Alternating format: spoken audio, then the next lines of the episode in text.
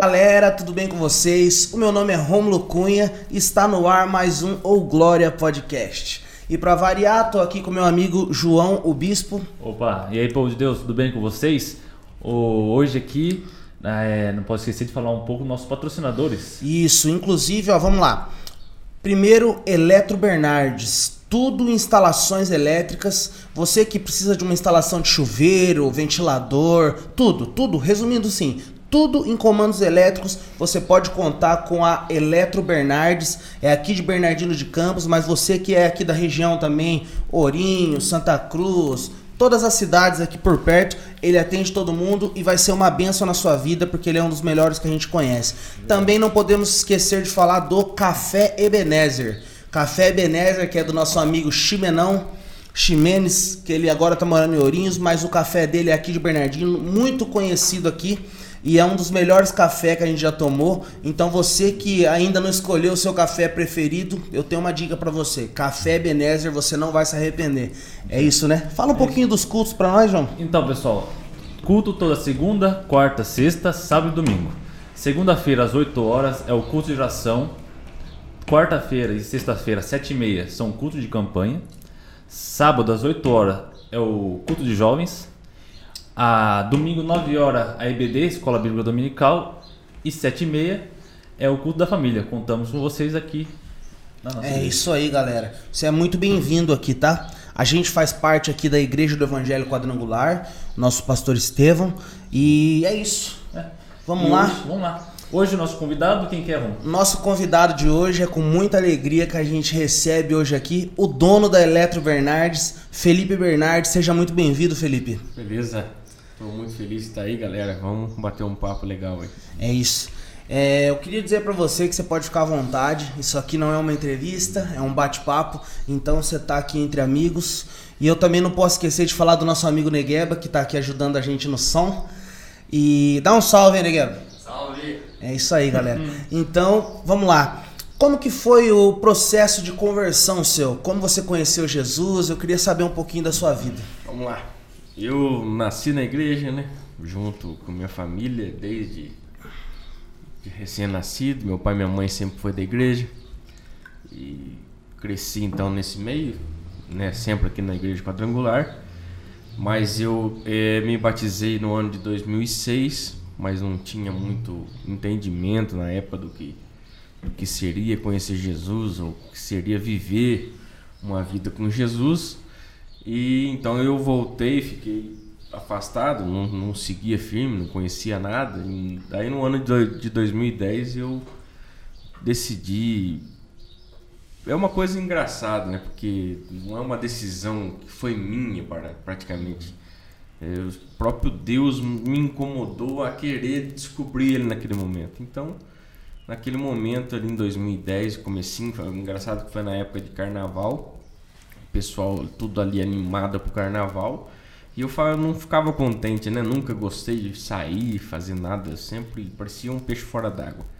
E então eu quis pegar e, e ir para a igreja, mas quando eu fui para a igreja, eu falei assim, eu não quero ir para a igreja e ser um, uma pessoa comum. Eu não quero conhecer Jesus como todo mundo conhece. Eu quero conhecer ele de uma forma diferente. E isso, graças a Deus, aconteceu. Já estamos aí há 11 anos praticamente pregando, conhecendo a palavra de Deus, conhecendo Jesus, tendo bastante experiência.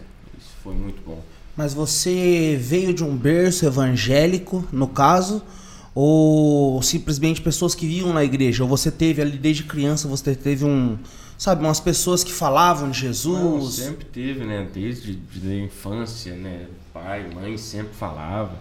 Até em casa a gente desde criança aprendemos a nunca dizer, por exemplo, ah, eu adoro um refrigerante, eu adoro uma comida, isso, aquilo. Porque sempre que eu falava eu era repreendido pelo meu pai minha mãe. Falava, não, adorar somente a Deus, não sei o quê. Então, sempre a gente ouvindo ali, mas a gente acaba ouvindo, mas não absorvendo, né? E também uma. Você falou uma vez pra gente que você gostava muito de cavalo, né? Isso. Na época. Minha família, desde o meu avô, sempre mexeu com isso. Eu tinha cavalo, eu laçava, né? Era esporte de laço comprido. Fiquei nessa vida aí mais ou menos uns nove anos mexendo com cavalo nesse meio. Gostava bastante. Mas quando eu percebi que tinha algo a mais, eu abandonei tudo, vendi tudo que eu tinha e me entreguei Se dedicou a, a Jesus, no a caso. conhecer Jesus. Mas é quando você você conheceu Jesus já foi algo assim explosão? Foi Ou- muito rápido. Foi muito rápido. Porque foi assim, eu eu acordei, engraçado que foi assim, eu acordei na cabeça que eu tinha que ir para igreja. Acordei e falei, não, eu tenho que ir para igreja, eu tenho que ir para igreja. E era uma coisa assim, que parece que me empurrava. E eu estudava naquela época e tinha mais três amigos meus que estudavam na mesma sala, que era já já estava na igreja, era evangélico, então a gente começou a conversar sobre esses assuntos, aí eles falavam das coisas que acontecia na igreja, e, e eu falava que eu tinha nascido na igreja, mas não estava indo. Aí começou a crescer dentro da gente aquela vontade de, conhecer mais a Deus, de fazer a vontade de Deus, de ganhar alma, de, de conhecer a Bíblia, de viver uma vida espiritual profunda. Aí foi nesse meio aí que o negócio foi muito rápido, que eu comecei a ir na igreja assim num fim de semana. Logo na outra semana já tive experiência com Deus e o negócio foi assim muito rápido.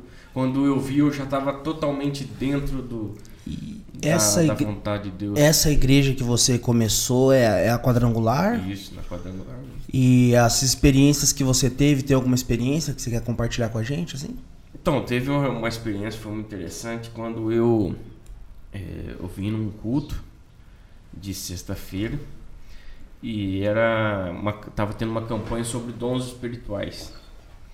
E naquela, naquela noite eh, o pastor Armando orou por mim e eu caí. Foi a primeira vez assim que eu caí né, na presença de Deus. Foi engraçado. É interessante porque é, tem gente que olha e pensa que não é real, que não. Mas é, você perde assim, as forças. Parece que você sai desse mundo, você parece que é desconectado. Eu nunca caí na. Você já, você já caiu? Eu também não sai não. Falando, falando em cair na presença de Deus, eu lembro que a única vez que eu caí foi uma época que na época era da, da turma da renovação carismática, né? Que tava. Eu acabei indo numa oração com a minha mãe lá. E aí eu vi todo mundo caindo, né? Aí chegou na minha vez, eu falei assim, ah, eu tenho que cair também, porque senão vai ficar chato. Certo. Então, tipo, eu, eu nunca tive a experiência de cair, sabe? Sim, eu não sei nem como que é nada. É interessante você falar co- o que você sentiu, como que é. Então, é, é, é engraçado que as coisas de Deus, as coisas espirituais, não há muito como se explicar. né? Não tem. As palavras que a gente usa, a definição humana das coisas, ela não consegue definir bem o que é isso. Mas é, vamos dizer assim, não é uma abdução. Você não é abduzido, você não perde totalmente o controle da sua vida.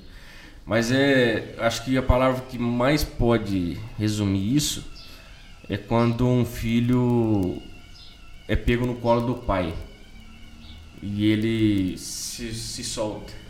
Se solta porque ele tem certeza que o pai segura ele e ele vai estar ali no colo do pai. É isso aí mais ou menos o que eu senti. Né? Comecei a orar, de repente parece que alguém estava me segurando e o corpo da gente fica leve, parece que você sai desse mundo, fica num, num segundos assim de de uma paz assim absurda. Então foi a- essa foi a- uma das primeiras experiências. As coisas espirituais a gente não, não, não explica, né? A gente sente, é uma coisa que você olha assim e fala, cara, sabe? É Deus ali, cara.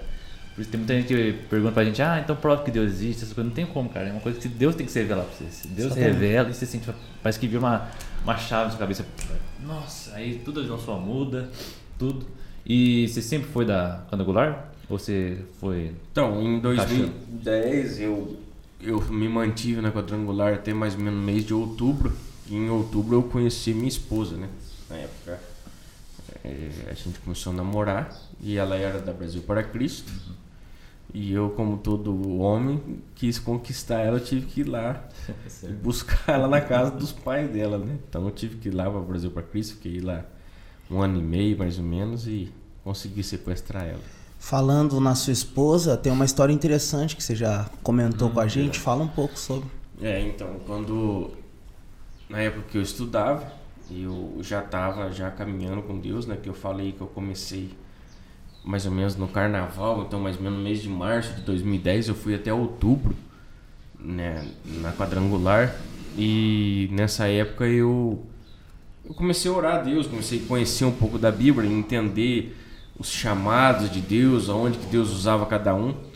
E eu peguei, eu falei assim para Deus que se Deus quisesse me usar para fazer a obra de Deus, eu sempre sempre tive no meu coração que eu ia pregar a palavra. Isso aí é uma coisa que estava dentro de mim. E é interessante pensar nisso porque eu sempre fui uma pessoa extremamente tímida. Nunca eu nunca consegui chegar assim numa rodinha e, e me abrir, falar, chamar atenção, nunca. Então, quando eu começava a pensar em ser um pregador, eu falava, mas como que eu vou ser um pregador? Porque eu, sou tímido, eu não consigo falar, ainda mais subir lá e falar. Olhava as pessoas lá em cima falando, eu não consegui me ver, eu tinha vergonha às vezes de subir no púlpito para cantar parabéns para mim, né, no aniversário, eu fugia. Quando eu sabia que num domingo, por exemplo, ia, ia cantar parabéns para mim, eu não vinha no culto, né, de vergonha, de, de timidez. Mas é Deus ele é assim mesmo, ele vai na contramão. Né? Ele não vai pegar o extrovertido para às vezes fazer uma coisa assim mais formal. Ele vai usar o extrovertido nas ruas, nos becos, né, para pegar as pessoas de uma forma mais extrovertida. Mas é, geralmente ele pega os que não são mesmo para fazer aquilo que ele quer. É, enquanto eu ali naquela na, no comecinho meu, minhas orações, eu falava Deus, eu se o Senhor vai mesmo me usar para pregar, eu preciso de uma, uma esposa né, para estar tá comigo e eu preciso que seja uma cantora, né? Enquanto eu for pregar, ela pega e canta, né? Uma, uma cantora. E quando eu comecei a comentar isso com meus amigos, aí um, um dos meus amigos, Daniel, ele falou, ó, eu tenho uma prima, crente, né? Tá na igreja, é crente. E por que você não conhece ela? Falei, ah, vamos orar, ué. Falei, vamos, vamos orar. Eu comecei a orar. E foi interessante que eu comecei a orar e uma noite eu tive um sonho. E eu via uma moça assim, por trás, né, cabelo, essas coisas. Assim. Só que eu nunca tinha visto essa moça do sonho. Uhum. Aí eu peguei e disse para eles, viu, traz uma foto da sua prima para me ver. Porque eu sonhei com uma moça assim, assim, assim. Aí quando eles mostraram a foto para mim, era a moça do sonho. Hum. Eu falei, é, isso é uma loucura, isso não deve ser real. Né? Aí eu falei, não, ó, é, é essa moça do sonho. Falei, que dia que tem culto lá? Eles falaram, ah, quinta-feira tem culto. Falei, vamos, vamos lá. Eu vou lá, vou lá para ver, conhecer ela. Aí eu fui lá, foi uma vez, conheci, aí eu fiz o propósito, fui lá, sentei atrás dela, fiquei olhando bem, falei assim, olha, rapaz, é a da foto mesmo. aí eu peguei é da foto do sonho, né? Aí eu fui embora, nem conversamos naquele dia. Depois eu voltei um dia só pra conhecer ela mesmo. Aí foi lá, agarrei ela e lasquei um beijo santo nela. Nossa. E tamo aí já. Aí caiu fogo do céu. Já estamos aí quase 11 anos juntos já. Mas é, você falou que você começou a surgir em você uma vontade, né, de, de, de pregar a palavra. Isso surgiu do nada ou teve alguma. Porque geralmente eu falo porque geralmente. Agora, nesses tempos, tá meio difícil isso, mas na época que a gente era criança, tinha muito aquelas revelações, né? né colocava a mão na cabeça e falava: oh, você vai ser pastor. Aconteceu algo do tipo ou simplesmente surgiu no seu coração mesmo? Então, eu, eu como olhava para minha família, né? Eu olhava para minha família, todo mundo, pai, mãe, meus tios, minhas, minha avó, tanto materna é, e paterna. paterna todo mundo da igreja. Só que eu olhava para todo mundo e eu não via nada, por exemplo, assim, nada de extravagante. Não via assim algo que chamava atenção mesmo na parte espiritual. As únicas lembranças que eu tinha assim de vamos dizer assim de coisa que chamava atenção na, na parte espiritual foi, era meu pai, né? Porque meu pai sempre foi muito usado na questão de libertação, de ganhar alma. Meu pai, ele praticamente foi um dos pioneiros da igreja aqui em Bernardino. Ele que ele abriu a igreja quadrangular no óleo, na casa dele quando ele morava no óleo. Ele participou do começo da igreja em Pau Sul. Então ele sempre esteve bem envolvido no começo da quadrangular, né, na, aqui na nossa região. E meu pai sempre foi muito usado na questão de libertação. Né? Meu pai trabalhou 28 anos e meio na polícia e até no serviço policial ele teve episódio de resolver problemas policiais com libertação. Né? Ele chegava em ocorrência e ele olhava para a pessoa e falava: Isso aqui não é problema para levar para a delegacia, isso aqui é coisa espiritual. E orava, a pessoa era liberta, a família ficava feliz e não precisava nem para a delegacia nada. Quando era na, no fim de semana, a família inteira já estava na igreja e já ganhava para Jesus. Meu pai, meu pai, isso aí é um, é um exemplo que eu carrego comigo. Engraçado que Deus não se limita a. Sim, seu pai fazer liberação, não precisa ser pastor. Ele é um cara que conhecia Deus, sabia o que tinha que fazer e era pro céu. Sim. Então no próprio serviço dele, dele Deus falava, ó, vou dar alguém pra você aqui que tá negócio estreito aqui. Ora pra ela. É um negócio que a gente. Eu sempre falo sobre isso, sabe? Às vezes as pessoas consideram mais uma carteira de pastor do que às vezes uma unção, né? É porque hoje em dia, o, o mundo que a gente vive hoje, ele é muito focado no- nos títulos, né? Isso é natural da, da evolução humana.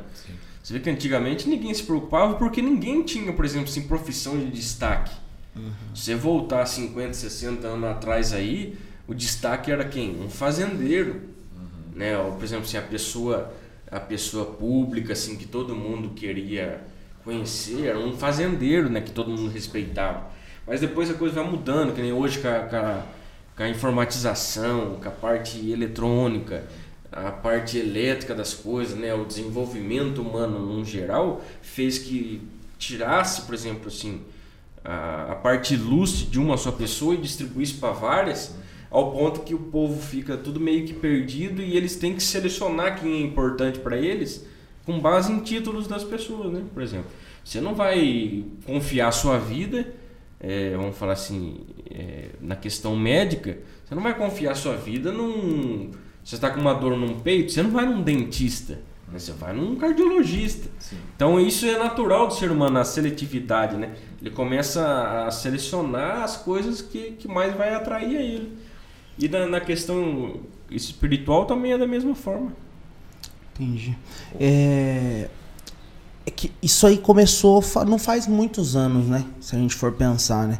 Que a gente vê na época dos apóstolos eram pessoas às vezes iletradas, Sim, né? sim. Pessoas que Jesus escolheu, né? Pela questão de escolheu, se, se a gente fosse olhar, Jesus escolheu as pessoas que a gente menos escolheria, né?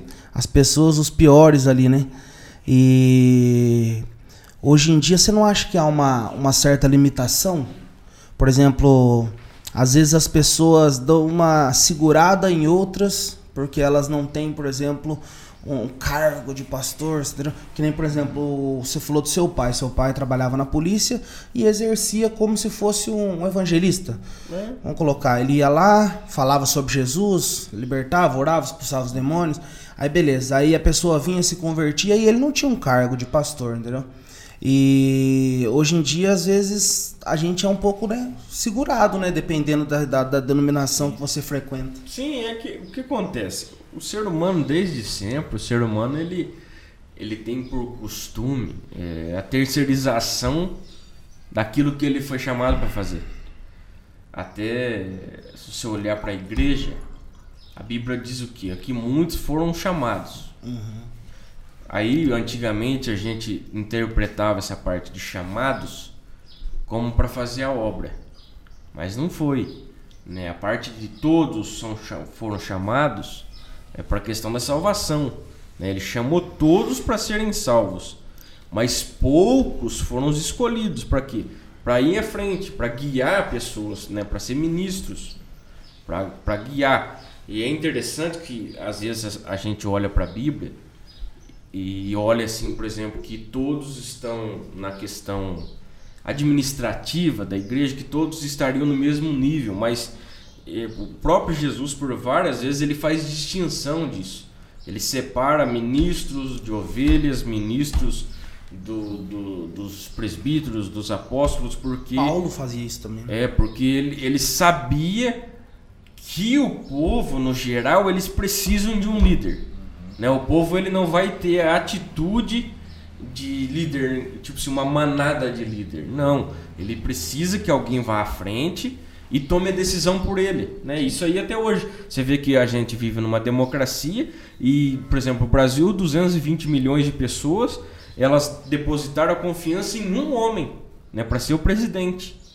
Né? Então, até hoje, isso vai continuar, porque o ser humano, é, isso hoje tem há pesquisa científica que prova isso. O ser humano ele cresce, ele nasce com uma, uma, uma definição dentro dele de querer uma liderança, de querer alguém acima dele. Todo ser humano ele vai querer que tenha alguém acima dele para ele continuar caminhando. Então você vê que toda a sociedade civilizada ela vai ter uma liderança. E isso faz com que às vezes as pessoas confundam é, de ter um líder para levar ela num lugar e ter um, e ser um, um líder de si próprio, né? Porque pensa, pensa bem, se a gente olha, se eu olhasse só para as pessoas que são os meus líderes, eu nunca tinha tomado a atitude de também me tornar um líder. E isso não é uma coisa que eu vou poder chegar e falar, "Ô, João, você é um líder, ou Romulo, você é um líder. Não. A pessoa vai ter que olhar para dentro de si e enxergar uma liderança. Você vê que quando Moisés olha para Josué, Josué não era nada. Mas Josué foi chamado por Moisés. Moisés pegou Josué, ele chamava Oséias, falou para Josué: Josué, vem comigo. O que, que Josué fez? Seguiu ele. Sim. Naquele momento ele podia não se enxergar um líder. Mas quando Moisés morre, ele ainda continuava assim, sim, sim, eh, não conseguia se sentir um líder ainda. Até que Deus se apresenta a ele e fala: Josué, eu sou o Deus de Moisés, eu sou o Deus de Abraão, de Isaac, de Israel, assim, assim, assim. E eu quero fazer você líder dessa nação. Então esforça-te, tem de bom ânimo, porque você é o líder agora e acabou. Então ele teve que ter um choque para ele conseguir enxergar dentro dele. Então eu penso que isso é uma coisa que a igreja hoje em dia precisava ter um choque de realidade para que todos pudessem entender quem eles são, né, dentro da igreja, como igreja, né, que cada um tem um tem um ministério. Você não vai precisar necessariamente ser um pastor, ser um diácono, isso, aquilo, para fazer a obra, mas você precisa eh, encontrar dentro de si um lugar que você vai se encaixar melhor. E uma coisa que eu acho bem interessante, puxando nesse assunto já, é dos cinco ministérios, né? Que às vezes as pessoas elas, elas têm uma, uma mania de. Da mesma forma que algumas pessoas não. Elas não. Vamos colocar assim. Elas não dão muita oportunidade para pessoa que não é um pastor, mas é ao mesmo tempo as pessoas que não são pastores e tal, elas se anulam na elas se anulam simplesmente por não terem um cargo. E, tipo assim, é, a gente tem que entender dentro das igrejas, eu, eu acredito assim, a gente tem que entender dentro das igrejas que, assim, nem tudo é culpa do pastor, nem tudo é culpa dos líderes, sabe? A igreja, que nem uma vez você falou, né? Quem gera ovelha é ovelha. Então, entendeu? O pastor, ele tá ali para cuidar das ovelhas. Sim. Então a gente tem que usar a nossa, a nossa, a nossa vida para ganhar mais ovelhas. E é uma, uma coisa legal que eu ouvi o pastor Leandro Barreto falando uma vez, que Ministério de Louvor, ele falou mais ou menos assim, uma vez eu ouvi falar, Ministério de Louvor é uma coisa que não, não, não deveria ser escrito Ministério de Louvor, e sim um grupo de música.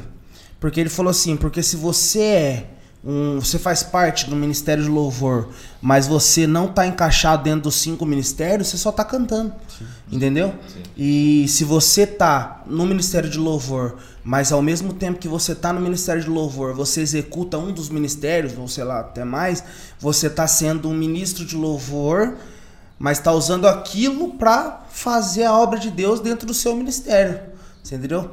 E uma coisa que eu ia perguntar para você, você acha que todo ser humano cristão, todo, todo nascido de novo, ele tem que se encaixar dentro de um dos cinco ministérios ou não? Não necessariamente. Porque você vê que quando você lê lá essa questão dos cinco ministérios, Paulo está dando uma, uma, uma palavra direcionada à liderança da igreja. né? Ele não fala, ele não está dizendo isso para o povo geral da igreja. Porque você vê que, por exemplo, tem pessoas que vai estar dentro da igreja, ela não vai ser, não vai ser um apóstolo, não vai ser um profeta, não vai ser um evangelista, não vai ser um pastor e nem mestre. Mas fora desses cinco ministérios, ela pode amar. Né? Porque a gente precisa entender que o ganhar almas, o fazer discípulo, ele vai muito além dos cinco ministérios. Os cinco ministérios seria uma forma de organização. Mas a, a, o próprio Jesus diz que o que é importante é o amor. Então pode ser que uma pessoa ela não saiba nada de igreja, não saiba nada de Bíblia, mas ela ama, ela sabe amar. E só com o amor dela ela vai conseguir ganhar muito mais pessoas do que um mestre na palavra. Então não é limitado isso aí, né? Não, não é necessário que uma pessoa tenha um desses cinco ministérios para ganhar uma alma.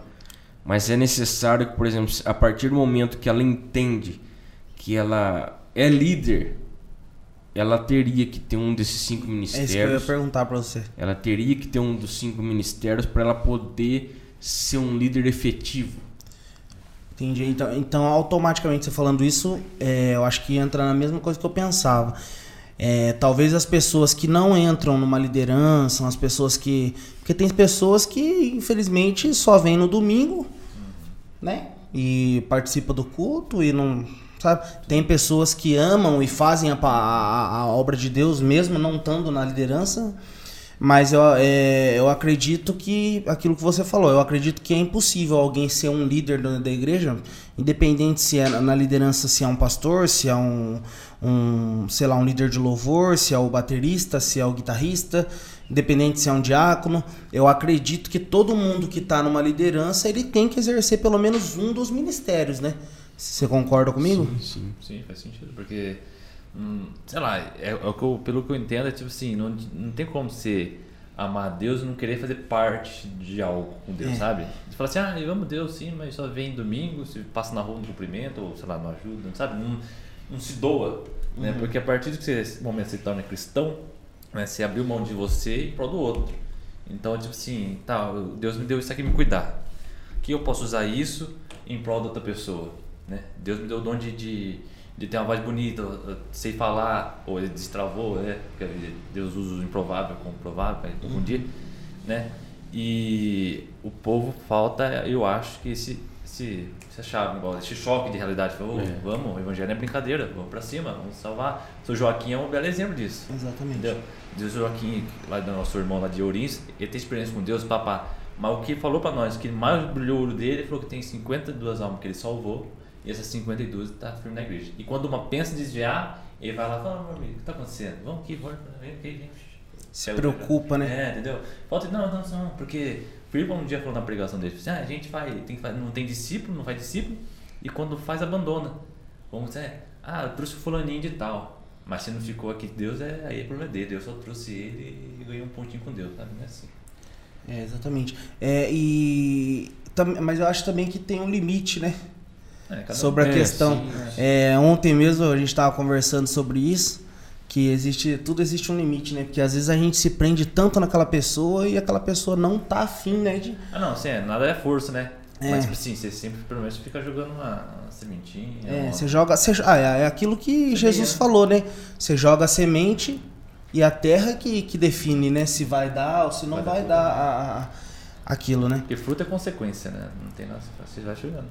Vai dar, vai dar. Se não der, então. A culpa não é da gente, né? Corta é, porque você, você vê quando Jesus olha para a figueira e ele, a Bíblia diz que Jesus estava com fome. Ele olha para a figueira, a figueira cheia, cheia de folha, mas não tinha fruto. Mas se você olhar para a questão geográfica da época, a data mais ou menos aproximadamente que aconteceu isso, não era época de ter figo, não era época.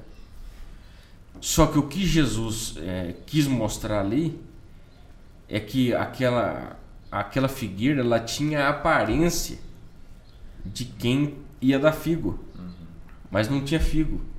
Ou seja, ela, ela tinha aparência de um líder, ela tinha aparência de um ministro, mas ela não tinha fruto. Então quando ele olha para aquela, aquela figueira, ele fala, viu, você está com folha. Cadê seu fruto? Aí a figueira não tem fruto nenhum. O que, que ele fala? Você está amaldiçoado. Amaldiçoou a figueira. Aí a Bíblia diz que no outro dia os discípulos passam, a figueira está seca, morta.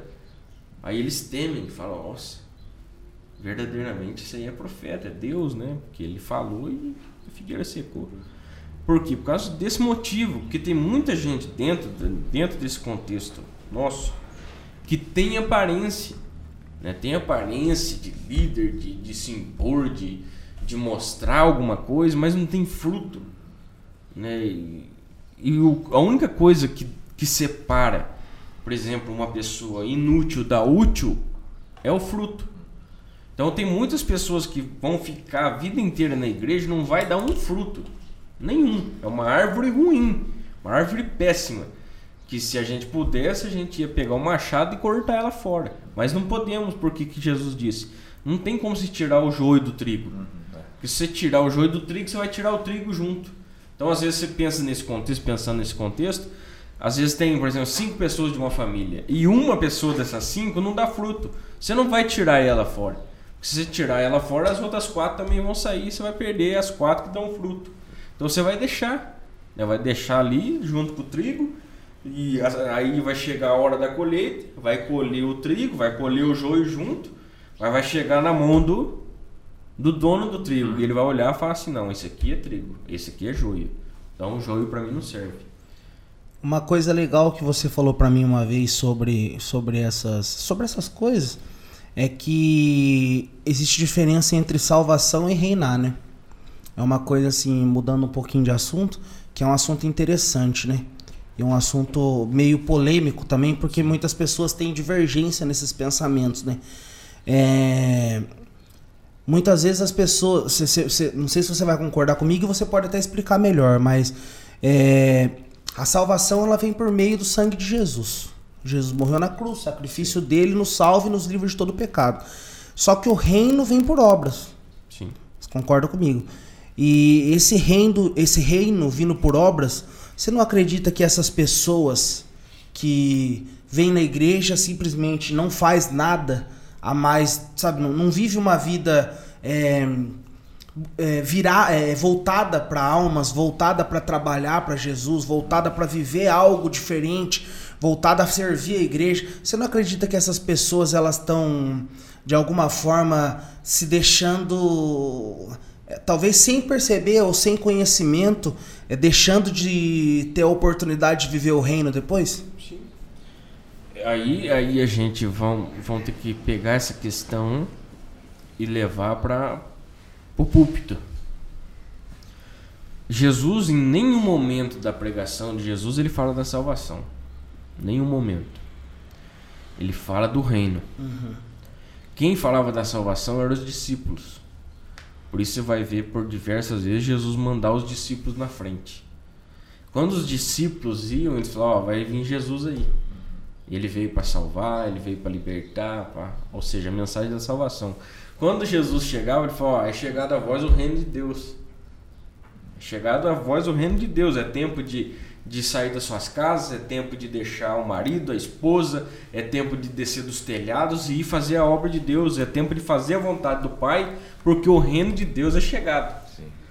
Aí nós, quando olhamos disso de uma forma, de uma forma superficial, que é a maioria das pessoas faz, você não vai achar diferença entre salvação e reino. Você vai achar que tudo é uma coisa só. Uhum. Né? Você vai achar que só você recebeu Jesus, vem para a igreja e você já faz parte do reino e é mentira. Porque se você olhar para todas as parábolas que falam do reino, vai ter uma palavra-chave lá que é herdarão. Né? Herdarão. E herdar é uma coisa é uma coisa é, seria de, de forma grátis, uhum. é de graça, mas tem uma condição, né? Você tem que ter o direito. Uhum. Né? Você tem que conquistar aquele direito. Por exemplo, você nasce de um pai rico, você vai, vai ter que viver com ele ali. E a, quando seu pai morrer, você vai ter que pegar o certidão de nascimento seu, levar no cartório e falar assim: ó, eu tenho direito nessa herança do meu pai porque eu sou filho dele. Na, trazendo isso para a obra de Deus, a, a herança nossa é conquistada pelo aquilo que nós fizemos para Deus. Ou seja, quando eu faço uma obra, eu passo a herdar as coisas. É, isso é uma, é uma questão complicada, a gente teria que aprofundar muito teologicamente, usar bastante referência bíblica para dizer. Mas resumindo, é isso: a, a, salvação é pela graça, é pela fé. Não, né, a Bíblia mesmo diz: não vem de vós, é dom de Deus. Não vem de vós para que ninguém se glorie. Ou seja, uma pessoa que ganhou uma alma, uma pessoa que ganhou dez. Não, não é isso que a, que a salvação é. Ou uma pessoa que vem na igreja uma vez na semana e uma pessoa que vem a semana inteira. Ou seja, não é pelas obras, é pela fé. Por quê? Porque a fé é invisível, ou seja, você está sendo salvo de uma forma invisível. Nem todos que estão dentro da igreja são salvos e nem todos que estão no mundo não são salvos. Tem muita pessoa no nosso meio dentro da igreja que não é salvo e tem muita gente lá fora que é salvo. Por quê? Pela fé. Né? E quando, quando eu olho, por exemplo, saio do contexto evangélico, vou para o contexto, por exemplo, contexto católico. Há muitas pessoas dentro do catolicismo que têm muito mais fé do que nós, que somos evangélicos, protestantes. Por quê? Porque a pessoa ela cresce naquilo, naquela, naquela devoção dela, ela conhece a Bíblia e a Bíblia diz que a fé vem pelo ouvir a palavra, ou seja, então ela está ali dentro, ela vai ali, ali, ali, ali e ela é salva, né? Mesmo ela, no nosso ponto de vista protestante, é, olhando para ídolos, isso e aquilo, coisas que a gente não olharia como protestante, mas dentro dela a fé dela é suficiente para salvar ela. Sim. E a gente não consegue enxergar isso hoje, porque a gente pensa que, que a salvação é só aqui. Né? A gente coloca uma bandeira e fala assim: não, a salvação é só aqui dentro. E não é isso que Jesus falou. Porque ele, se ele fosse se essa fosse a intenção dele, ele já ia definir um nome para a igreja. Ele falou assim: a igreja que vai ser a salvação é essa. Pá, e definia um nome. Uhum. Né? Mas o que, que ele disse? A minha igreja. Qual que é a igreja? A igreja é organismo, a, a parte invisível essa que as portas do inferno não vão prevalecer. Uhum. Não a igreja, a organização. Até ser um exemplo disso é que devido à pandemia as portas da igreja, a organização foi fechada. Uhum. Mas a igreja, o organismo continuou se reunindo. Levar um pouquinho para uma polêmica aqui. É... é não, então, levar um pouquinho para uma polêmica aqui. É, como a gente acredita que, que você falou assim, a igreja é, vamos colocar assim, a organização igreja não é aquilo que salva, né? Você concorda comigo nisso? Mas sim a salvação veio por meio da fé. E então é, você acredita que por que algumas denominações que dizem que só elas são salvas, você acredita que elas são consideradas o quê? Uma seita? Seita. Você, o, que, o que precisa ser uma denominação para ser considerada uma seita? O que, que define, por exemplo, o que, que define uma seita? A definição de que só ela, só ela contém a verdade, a verdade absoluta. Por exemplo, uma seita é isso. Ela diz não, só isso aqui é a verdade. Só aqui dentro você vai alcançar isso. E você não pode sair daqui. Você não pode ter contato com ninguém de fora daqui. Todo mundo que, que, que haja desse jeito, que, que se comporte dessa forma, pode ser classificado como uma seita. Porque quando você olha para o cristianismo é diferente. O cristianismo ele é universal. Você não é dono da verdade, porque a verdade é só Jesus, então você apresenta ele. Ele é a verdade e ele vai se revelar como verdade para cada um individualmente. Por exemplo, para você, é, por exemplo, A é a verdade, mas para mim a verdade é B. Entendeu? Ele vai revelar a verdade, isso é um papel dele, não nosso. A gente vai falar a palavra, pregar, ensinar, mas a verdade absoluta só cada um vai ter dentro de si. É igual Salmos, né, que fala para o bom, Deus se mostra bom. Sim. Para o puro, Deus se mostra puro. Para o justo, Deus se mostra justo. E para o ímpio, ele não se mostra. Então- Só colocar um parênteses aqui que é, a gente está falando da verdade bíblica. Sim, sim. Porque muitas vezes as pessoas elas têm. Eu, eu já conversei com pessoas que a gente tá. A gente tá falando assim, não, mas a Bíblia diz isso. E aí a pessoa falou, não, mas eu acho que é aquilo. Eu sinto no meu coração que é aquilo. Daí você fala, não, mas não tem como ser aquilo. Então, é, eu, acre- eu acredito que fica até uma dica aqui para pra pessoa, as pessoas que, que, que, que são, que são é, frequentadores de alguma denominação, se essa denominação te prende, se essa denominação diz que só ali naquele lugar que é a salvação, se naquela denominação eles dizem que você tem que dar dinheiro para você ser salvo, salvo, a gente não tá falando sobre ajudar a igreja, a gente tá falando de pessoas que ficam levantando ofertas absurdas e dizendo que, sabe, colocando uma condição, condicionando a salvação ao dinheiro.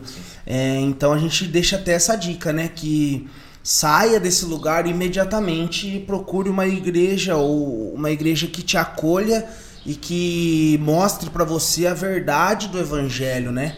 Porque a gente tem visto muito as pessoas serem enganadas nos dias de hoje, porque a palavra de Deus fala, né, que o meu povo perece por falta de conhecimento. Então a gente tem visto muitas pessoas sendo enganadas e é, inclusive, cara, eu vi um, um, um vídeo falando sobre o Benihim. Eu nem sei se é verdade, mas eu achei muito interessante. Eu vi o vídeo dele falando que o Benihim sempre foi um cara que apoiou a, a, a prosperidade, né? Ah, a teologia da prosperidade e tal. E, e esses dias ele falou num vídeo, ele pegou e falou, não, eu não aguento mais. Ele falou assim, é, o evangelho não está à venda, ele falou. O, o, a pregação, as bênçãos de Deus não está à venda. E eu não. Ele falou assim: eu nunca mais vou vir aqui no altar e ficar levantando oferta falar assim: ah, se você der mil, você vai ser abençoado. Se você der tanto, você vai ser abençoado. Então eu acho super importante um cara da, da, da, da grandeza do Binihim, que é tão conhecido com aquele livro que ele fez lá do Bom de Espírito Santo, muita gente leu. Tem mais de um milhão de cópias vendidas. Eu acho muito interessante ele falar sobre isso. É, de, de, de que ele mesmo ele mesmo pegar e mostrar que ele tá ele falou, ele falou de uma forma bem clara ele falou assim que ele se arrependeu daquilo que ele pregava. Então indo para esse lado acho que é bom a gente deixar essa dica né para as pessoas sumirem desses lugares que fica é que não tem como né? É uma coisa lógica não tem como você falar que você é cristão se não acreditar 100% da Bíblia. É uma coisa que você pegar uma receita de um bolo você fala assim não duas colheres de fermento. Ela fala, não, mas eu acho que colocar só um, o bolo vai crescer. Se a receita tá falando, não, tem que fazer assim, assim, assado. Você vai fazer assim, assim, assado. Não tem o que eu acho. E sim o que tem que ser feito. E é legal também, que é legal não, né? É, o triste hum. também é que as pessoas, elas têm complicado o evangelho demais. Sim, sim. Sabe, é, às vezes as pessoas elas pegam, elas pegam e falam assim, não, porque para mim ser salvo eu tenho que, exemplo, ah, eu tenho que fazer isso, isso, isso e aquilo. Foge um pouco da graça, questão da salvação, né? Que nem você falou que a salvação é pela graça. E às vezes eu vejo pessoa que, que sabe, que a pessoa, por exemplo, ah, eu não vou ir para a igreja ainda porque eu tô fumando, ou não vou ir para a igreja ainda porque eu tô fazendo algum pecado. Eu queria que você falasse sobre isso, sobre essa pessoa se culpar e não querer vir para Deus por causa disso. Deixa eu só fechar a, a, a questão que a gente tava falando de, dessa questão de teologia da prosperidade, essas coisas. A gente precisa entender que na, na palavra de Deus o que é definido como errado é o exagero, né? O exagero, a, a, as, as coisas feitas para Deus, mas sem limites. Porque senão, se a gente focar, por exemplo, assim que é, a teologia da prosperidade seria to de totalmente má, aí a gente abre uma brecha para que as pessoas queiram não mais dizimar, não ofertar. Ah, não. E isso é, isso é perigoso porque a gente cumpre o que a Bíblia nos ensina. Né? Uhum. O próprio Jesus falou: ó, vocês dão dízimo? Sim, então faça isso e mais isso. Né? Ele não, não acabou com o dízimo, não acabou com a oferta. Então a gente só precisa definir aquilo que é normal e aquilo que é exagero.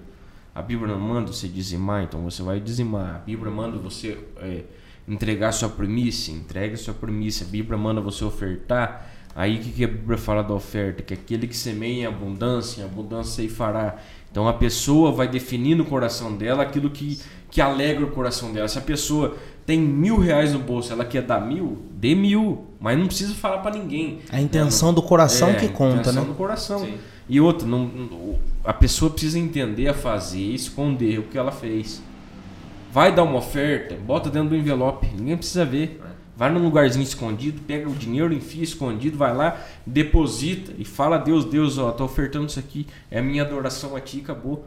Hoje nós vivemos num mundo que as pessoas querem mostrar o que elas são para aquilo que elas fazem.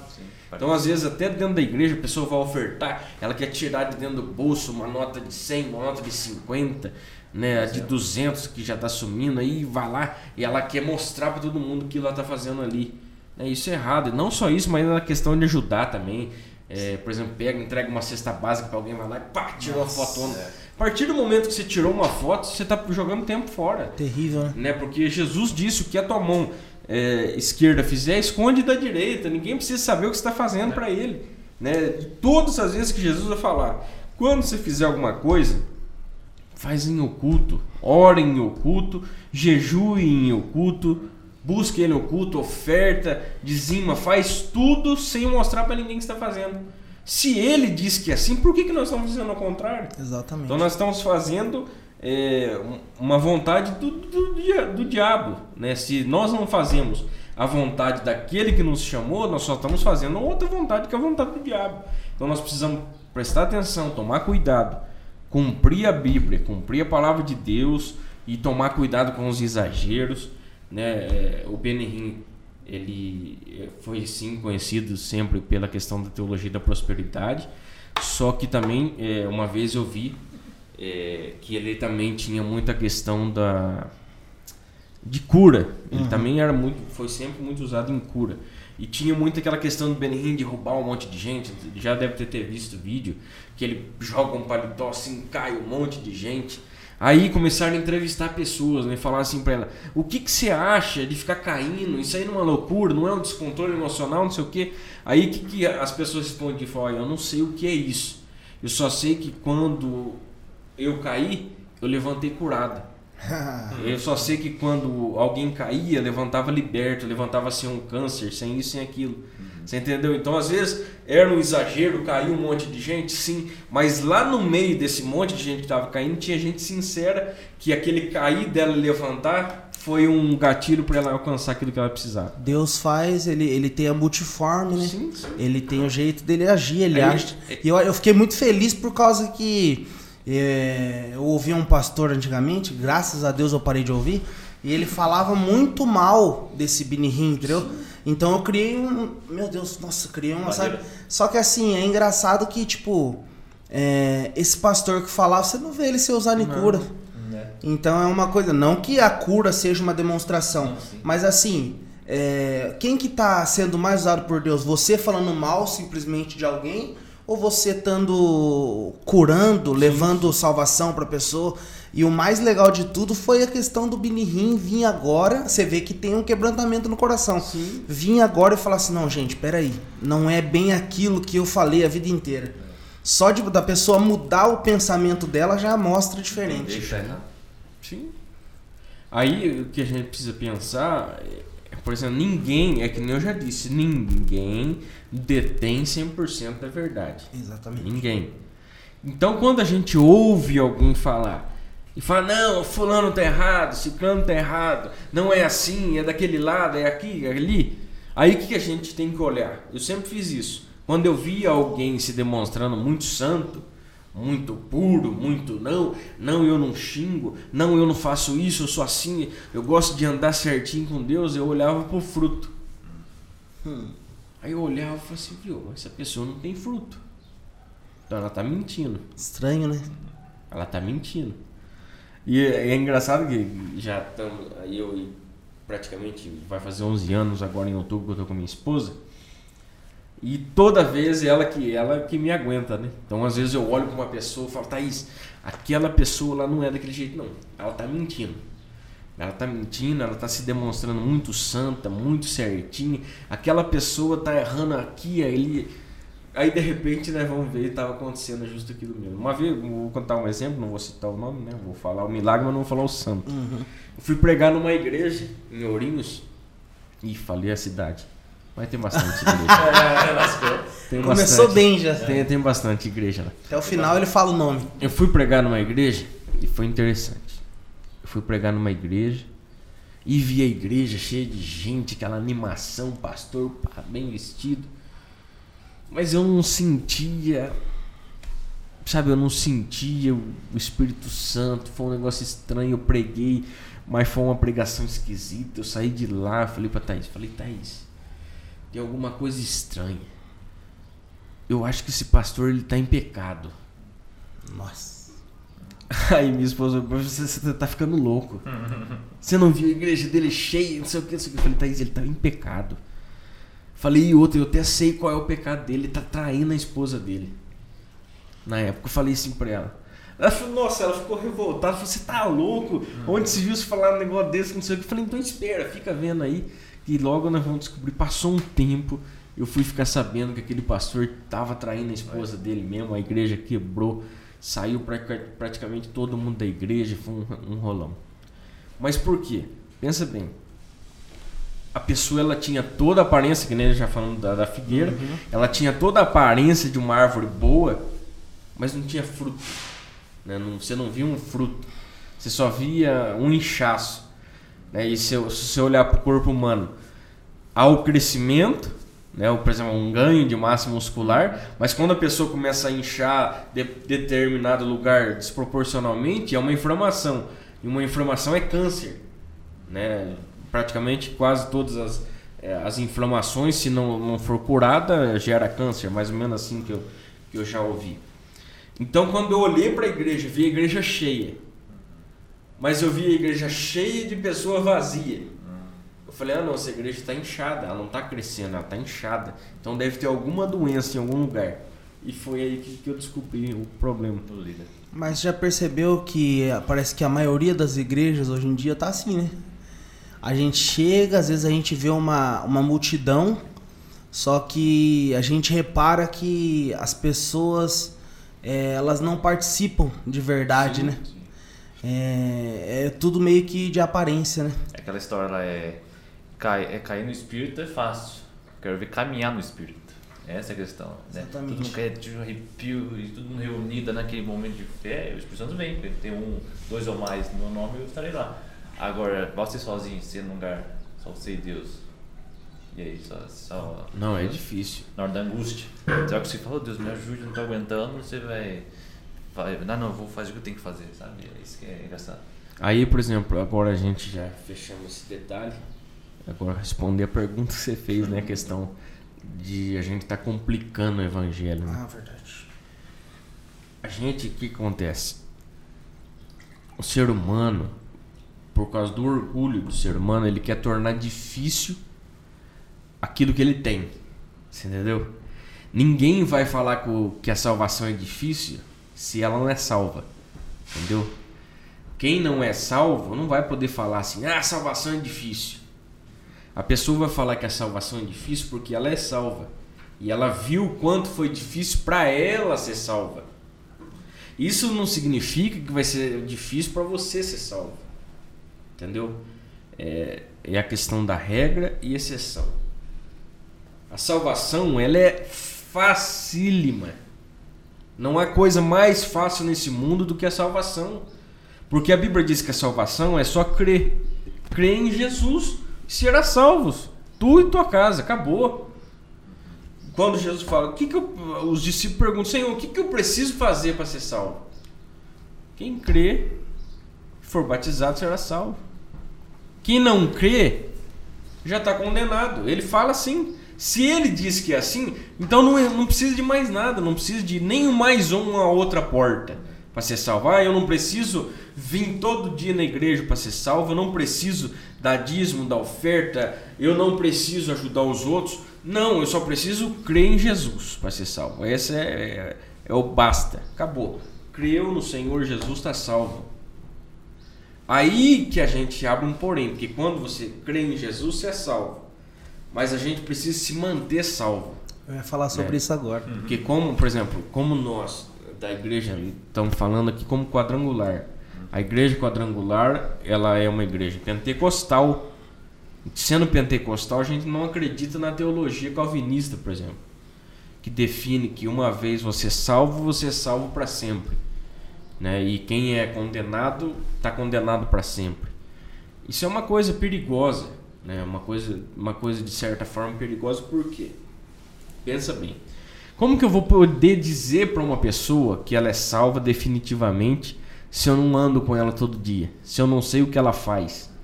E se eu não sei o que vai acontecer amanhã? Se eu não sei o que vai acontecer amanhã, como que eu posso dizer que essa pessoa está salva para sempre? E da mesma forma, como que eu posso dizer para uma pessoa que ela é, ela está condenada para sempre, se ela ainda não morreu, se ainda há o amanhã? Você percebe por quê? Por que, que eu não, eu particularmente não acredito na teologia calvinista? A teologia calvinista ela se, ela se é, encaixaria perfeitamente em Lúcifer, né? Que a gente é, olhar para a Bíblia não tem a palavra Lúcifer, não existe, é luzeiro. O original hebraico é o luzeiro, o portador da luz. Por quê? Porque ele é eterno. Né? Ele, ele, hoje ele é eterno, mas ele foi criado, mas é eterno depois da criação dele. Então, quando ele peca, ele peca no estágio de vida eterna dele. Então, para ele não há mais salvação, porque ele caiu num estágio eterno. O homem, quando o homem caiu, ele caiu num estágio de vida e morte. Ou seja, há um começo e há um fim, já foi determinado. Eclesiastes 3, há tempo para nascer e há tempo para morrer. Ou seja, e a Bíblia diz que enquanto houver vida, há chance de salvação. Então, por isso que a, a teologia calvinista nessa parte ela se complica, porque se eu falar para o João hoje, ô João, você é salvo hoje. Mas se amanhã ou depois ele decidir no coração dele que ele não quer mais a salvação, Apostatar, né? é, então acabou ele. Por exemplo, a gente, se a gente olhar para a teologia calvinista e dizer não, isso aqui realmente é verdade, a gente tem que anular muitos versículos bíblicos. A gente vai ter que olhar na Bíblia e começar a rasgar vários versículos, riscar vários versículos. Vão ter que acabar com o livre-arbítrio, né? Porque aí a pessoa não vai ter o direito dela de escolha. Você crê do livre-arbítrio? Em partes, né? Em partes, né? O livre-arbítrio na questão da salvação, ele é ele é totalmente real. Que a pessoa ela vai escolher se ela quer ser salva ou não. Mas na questão de servir a Deus, servir, aí já vem a palavra servir. Serviço não, não é uma não é uma escolha você ser um servo. É uma condição. Para você ter um senhor, você tem que ser um servo. Ninguém é servo de si mesmo. Né? Né? Faça esse raciocínio, é simples. Ninguém vai ser servo de si mesmo, ele vai ter que ser servo de um senhor. E nós escolhemos ser servo de Jesus. Se eu sou servo de Jesus, eu tenho que, eu tenho que me colocar sobre tudo aquilo que ele quer que seja. Então, mas é, você não acredita assim, a partir do momento que você decide ser servo de Jesus, você não dá o seu livre-arbítrio para ele? A gente poderia até dizer que sim. Né? A gente, ah, tô aqui, Jesus, meu livre-arbítrio. Mas aí Jesus vai falar assim, ó, então vá nos valados, nos becos, isso e aquilo, e a pessoa não vai. Então ainda ela tem a, a decisão. Mas a questão é, por exemplo, assim, eu posso, se eu quiser, deixar o meu livre-arbítrio de lado. Eu posso. Sabe por que, que eu falo? Porque a gente, vamos, vamos, vamos colocar um exemplo aqui. Se o livre-arbítrio é algo, né, assim, que a gente possa considerar, não tô falando que não é, tô só considerando que a gente tem que deixar vários lados, né? É, como que a gente explica Jonas, cara? Sabe, porque Jonas, ele queria não ir, Sim. ele decidiu não ir, mas Deus fez ele ir do mesmo jeito. Aí, que- aí, aí você tocou num ponto legal. Que presta atenção, a gente tem que olhar para a vida de Jonas. E isso é muito lindo. Quando eu aprendi o que, que aconteceu com Jonas, eu fiquei fan, eu fiquei alucinado. Eu presta atenção. Jonas, ele era um profeta, não é? Se ele era um profeta, ele aceitou ser um profeta. E ele era um profeta de quem? De Deus. Uhum. Todo mundo olhava para Jonas e falava: Jonas, você é um profeta, você é um profeta de Deus. Ou seja, ele aceitou aquela condição de ser profeta. Se ele aceitou a condição de ser profeta, ele tinha que fazer o que o Deus dele mandasse ele fazer. Se Deus mandasse ele falar, ó, você vai viver, você vai viver. Se ele mandasse você morrer, você vai morrer. Então ele, ele tinha, já tinha aceitado aquela condição. Mas o interessante da passagem de Jonas não é que Jonas não queria pregar em Nínive, como todo mundo anuncia que Jonas teve medo, porque Nínive era uma cidade idólatra e ele ia lá para morrer. Jonas não queria ir lá pregar de raiva. Ele odiava o povo de Nínive, porque os, o, povo de Nínive tinha assassinado toda a família de Jonas, juntamente com um monte, do, um monte de povo de Israel. Há pouco tempo. Ou seja, então Deus estava acabando de pedir para Jonas: Jonas, vai lá e leva a salvação para quem tirou o seu bem, para quem tirou a sua família.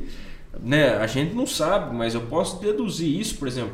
Não, não cita em nenhum momento uma esposa de Jonas, um filho, nada. Então, às vezes, no meu, no meu ponto de vista, às vezes Jonas estaria indo pregar para quem matou uma esposa dele, matou o filho. E naquela época, por exemplo, se uma mulher estivesse grávida, a sentença de, desses povo assírio, da Fenícia, esse povo muito agressivo, e o que, que eles faziam? Ele pegava o, o, o marido, amarrava ele, segurava ele para ver, pegava a espada, cortava a barriga da mulher grávida na frente do marido, tirava a criança de dentro primeiro, matava a criança na frente do pai e da mãe ainda vivo e depois matava a mulher. E em alguns casos até estuprava a mulher ainda antes de matar ela na frente do marido. Então pode ser que Jonas viveu tudo isso. Aí de repente Deus pega e fala para ele: Jonas, vai em Nínive e prega para esse povo que, que acabou com a sua vida, que acabou com o seu povo. Aí ele pega e fala: Não, eu não quero ir. Por quê? Porque ele sabia que se ele fosse lá e pregasse, o povo ia se converter. O povo ia ouvir a verdade e ia se arrepender dos pecados. Então é, isso é uma parte interessantíssima de Jonas, por quê? Porque Jonas é parecido com nós. Ele parece com a igreja de hoje em dia. Porque, por exemplo, quem a gente, quem fez mal pra gente, a gente não quer que seja salvo. Hum. Quer que vá pro inferno. Hum. Ah, por exemplo, vou usar um exemplo, né? Qual que hoje, hoje, qual que é um inimigo da igreja? Luiz Inácio Lula da Silva. O que, que a igreja quer que ele faça? Ah, vá pro inferno. Seja preso, ladrão, não sei o quê. Mas se Jesus mandar a gente pregar para ele, e se a vontade de Jesus for ganhar o Lula? Né? Não, eu sou contra o Lula, porque ele, que ele, que ele, ele prega tudo aquilo que a gente não acredita. Uhum. Mas se Jesus falar pra gente hoje, não, eu quero fazer do Lula um servo meu e o melhor presidente desse país. Quem que teria coragem hoje de ir lá e pregar para ele? Ninguém. Então, olhando desse ponto de vista, é o que aconteceu com Jonas. Nesse caso, por isso que ali não houve uma quebra, uma quebra de livre-arbítrio de Jonas. Porque Jonas aceitou a condição de ser profeta. E, e é da mesma forma a nossa hoje. Quando nós aceitamos a condição de ser servo de Jesus, eu tenho que fazer aquilo que ele manda fazer. Você perde o seu livre-arbítrio. Perde o livre-arbítrio. Por quê? Porque você aceitou a condição. Não é que, que, Jesus impôs em você, você tem que fazer isso. Não, eu aceitei. Fala, não, Senhor. Porque é assim, quando a gente está orando ali na hora do, do movimento do Espírito Santo, na hora que você está amando a Deus no primeiro amor, você fala um monte de coisa você vai se arrepender pro resto da vida. Você chega lá e fala, Deus me usa, me prova, me faça um vaso novo. Aí quando ele pega, ele vai fazer tudo isso e fala, não, Deus, por que não? Para com isso. Muita gente quer ser, ser visto no ouro, né? Que, é, como é que fala lá? Que coloca o ouro no fogo, né? É. Nego fala, não, coloca. Não, senhor, eu quero ser aquele. Eu quero ser aquele ouro brilhante, Sim. que o senhor olhe e veja o Senhor. Mas na hora que começa a colocar é. o fogo, fala, tá doendo, pai, tá doendo. Ou a gente ora assim, Senhor Jesus, eu quero ser parecido é. contigo. Aí ele pega, então tá bom, vou pôr você numa cruz. Meu Deus. Eu vou bater em você, você vai ser chicoteado. Essa de ser parecido contigo eu falei muitas vezes, Sim. cara. Falo direto. Aí a gente não percebe a oração que a gente faz. E a gente não percebe que Deus ele não brinca. Deus não brinca. Deus tem senso de humor. mas ele não brinca. Então quando você lança uma palavra, ô Senhor, eu quero ser parecido contigo, ele marcou lá. Ah, você vai ser parecido comigo sim, não esquenta não. Mas aí o chicote vai arder no, no nosso lombo pra gente ser parecido com ele. Aí a pessoa ela fica traumatizada, porque ela fala, Senhor, mas está doendo, eu não aguento mais ir para a igreja. Aí ele não vai falar, ele não vai falar isso, mas hoje, nem hoje eu já entendo que as orações que eu fiz lá 10 anos atrás estão surgindo defeito hoje. Aí às vezes eu lembro, puxa vida, eu orei, eu pedi isso, agora não tem mais volta, deixa eu pedir, agora eu tenho que aguentar. Né? Que daí entra Gálatas 6, 7, tudo que o homem semear, ele vai ceifar. Você semeou numa oração, oh, Jesus me faz parecido contigo, me faz amar as pessoas. Aí, me faz amar fazer? o meu inimigo. Sim, aí ele pega, ele vai pegar um próximo seu, uma pessoa, um amigo seu, aquele lá que você ama mesmo, que você conta todos os seus problemas para ele, vai fazer ele te trair, igual Judas traiu ele, pra você ser parecido com ele. Que nem você falou, né? Jesus falou pra gente é, se a gente for olhar o contexto do evangelho, a gente tem que dividir, né? Vamos colocar assim, abençoar as pessoas também, sim, né? Sim. É, mas eu falo assim, é, com tantas pessoas, vamos colocar assim, será que se juntasse todos os pastores só do Brasil, os multimilionários que tem, se essas pessoas, você não acredita que elas sozinhas elas conseguiriam pelo menos acabar com a fome no Brasil? Eu acredito que não. Eu acredito que possa ajudar muito. Porque a questão da fome, ela olhando assim do ponto de vista meu bíblico, a fome ela é uma punição de Deus. Porque se você olhar para a Bíblia, você vai ver até o povo de Israel, povo que era na época um dos mais ricos do mundo, passar fome. A Bíblia diz que eles tinham ouro, mas não tinham o que comer. Ou seja, eles eram ricos financeiramente, mas não tinham o que comer literalmente. Então, por quê? Porque eles eram punidos por Deus. Por causa do pecado deles, a Bíblia diz que quando eles pecavam, Deus permitia eles passar fome, passar sede, não ter onde morar, não ter onde descansar, como punição.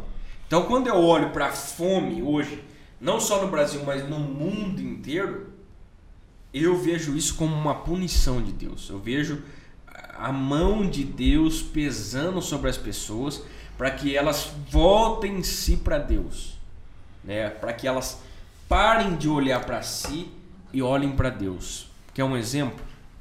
Por exemplo, uma pessoa que hoje ela é usuária de droga. Alguém poderia me definir, alguém poderia dizer para mim por que, que uma pessoa usa droga?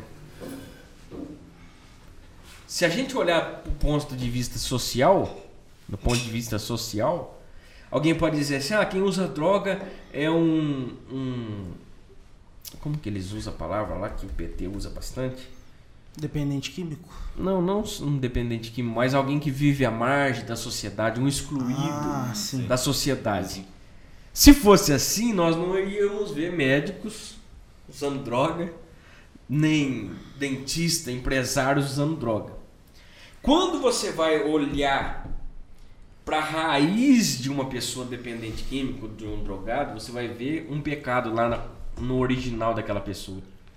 Geralmente o pecado começa no pai e na mãe, né? Você pode ver, não, não necessariamente, mas quase todas as vezes. Uma pessoa que teve que ir para as drogas, ela nasceu e cresceu muitas das vezes faltando um pai ou uma mãe na criação dele Geralmente, por exemplo, se faltar um pai, o homem vai partir para o lado da droga. Se faltar a mãe, a, a, a, a filha vai partir para o lado da droga. Se falta os dois, praticamente todos os filhos vai partir para esse lado. Aí se a gente trazer para o contexto de pessoas que têm pai e mãe, vai faltar o amor dentro da, da criação dos filhos, ou seja, por exemplo, vão, vão, aí eles vão partir para o lado das pessoas com, com dinheiro.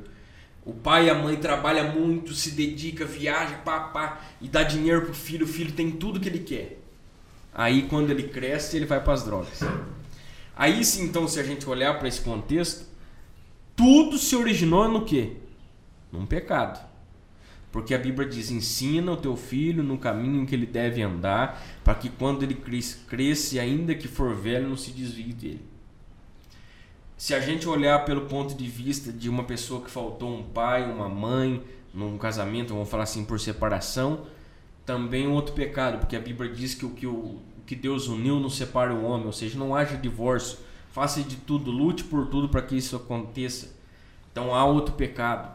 Se a gente olhar do ponto de vista que alguém morreu, né, perdeu um, um do casal ali, a gente precisa ver, analisar qual foi a morte da pessoa, o que aconteceu por trás da morte da pessoa, e você vai ver que lá no fundinho houve um pecado. Porque a Bíblia diz que o salário do pecado é a morte. Então, para a pessoa morrer, ela teve que pecar. Então, se a gente for sempre pegando, por exemplo, lá o fim da, da lança e voltando até o cabo da lança, vai ver que o cabo da lança foi um pecado.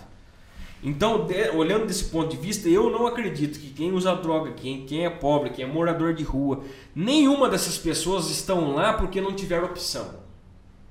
Todos que estão lá estão lá porque querem estar lá. Todos. Ou foram, né? Foram por querer, mas é, sair sim, já é sim, diferente. Sim. É, porque eu olho do ponto de vista, por exemplo, eu posso citar o meu irmão. Não, meu irmão. O que aconteceu? Meu pai, ele teve um primeiro casamento. A, a esposa dele traiu ele. Aí então a Bíblia autoriza o divórcio. Ele foi lá e divorciou. Então o meu irmão cresceu sem a presença do pai, porque divorciou, ele ficou com a mãe dele, então não teve essa essa presença por causa do pecado de quem? Da mãe.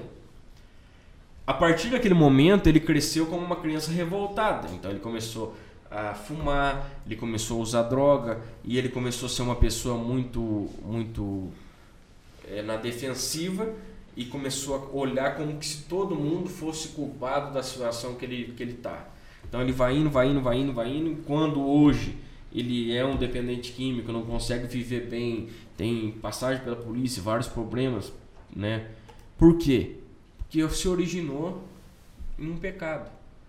Quando você olha para hoje, você olha lá Cracolândia, né? Todo mundo, olha lá, os excluídos da sociedade, pessoas que vivem à margem da sociedade porque ninguém ama eles, porque ninguém quer ajudar eles. Isso é uma mentira terrível, isso aí é um discurso da esquerda. A esquerda uhum. faz isso aí porque eles querem nivelar todo mundo, fala, não, todo mundo tem que viver igual na mesma condição. Só que, por exemplo, fim de semana, esse fim de semana que passou, o Lula fechou uma praia, segurança dele fecharam uma praia, para ele tomar um banho de marca namorada dele enquanto os próprios petistas não têm nem o que comer dentro de casa. Então esse é o discurso, o discurso da esquerda. Qual que é o discurso da direita? Quem tem a capacidade, quem luta por aquilo que tem é, é fugiu a palavra, é tem o valor, tem a honra de ter o que tem. Exatamente. É digno, é digno de ter aquilo que tem. Então, quando eu olho para um ponto de vista de um drogado, de um pobre, disso, daquilo, eu quero olhar e ver o porquê que a pessoa está naquela situação.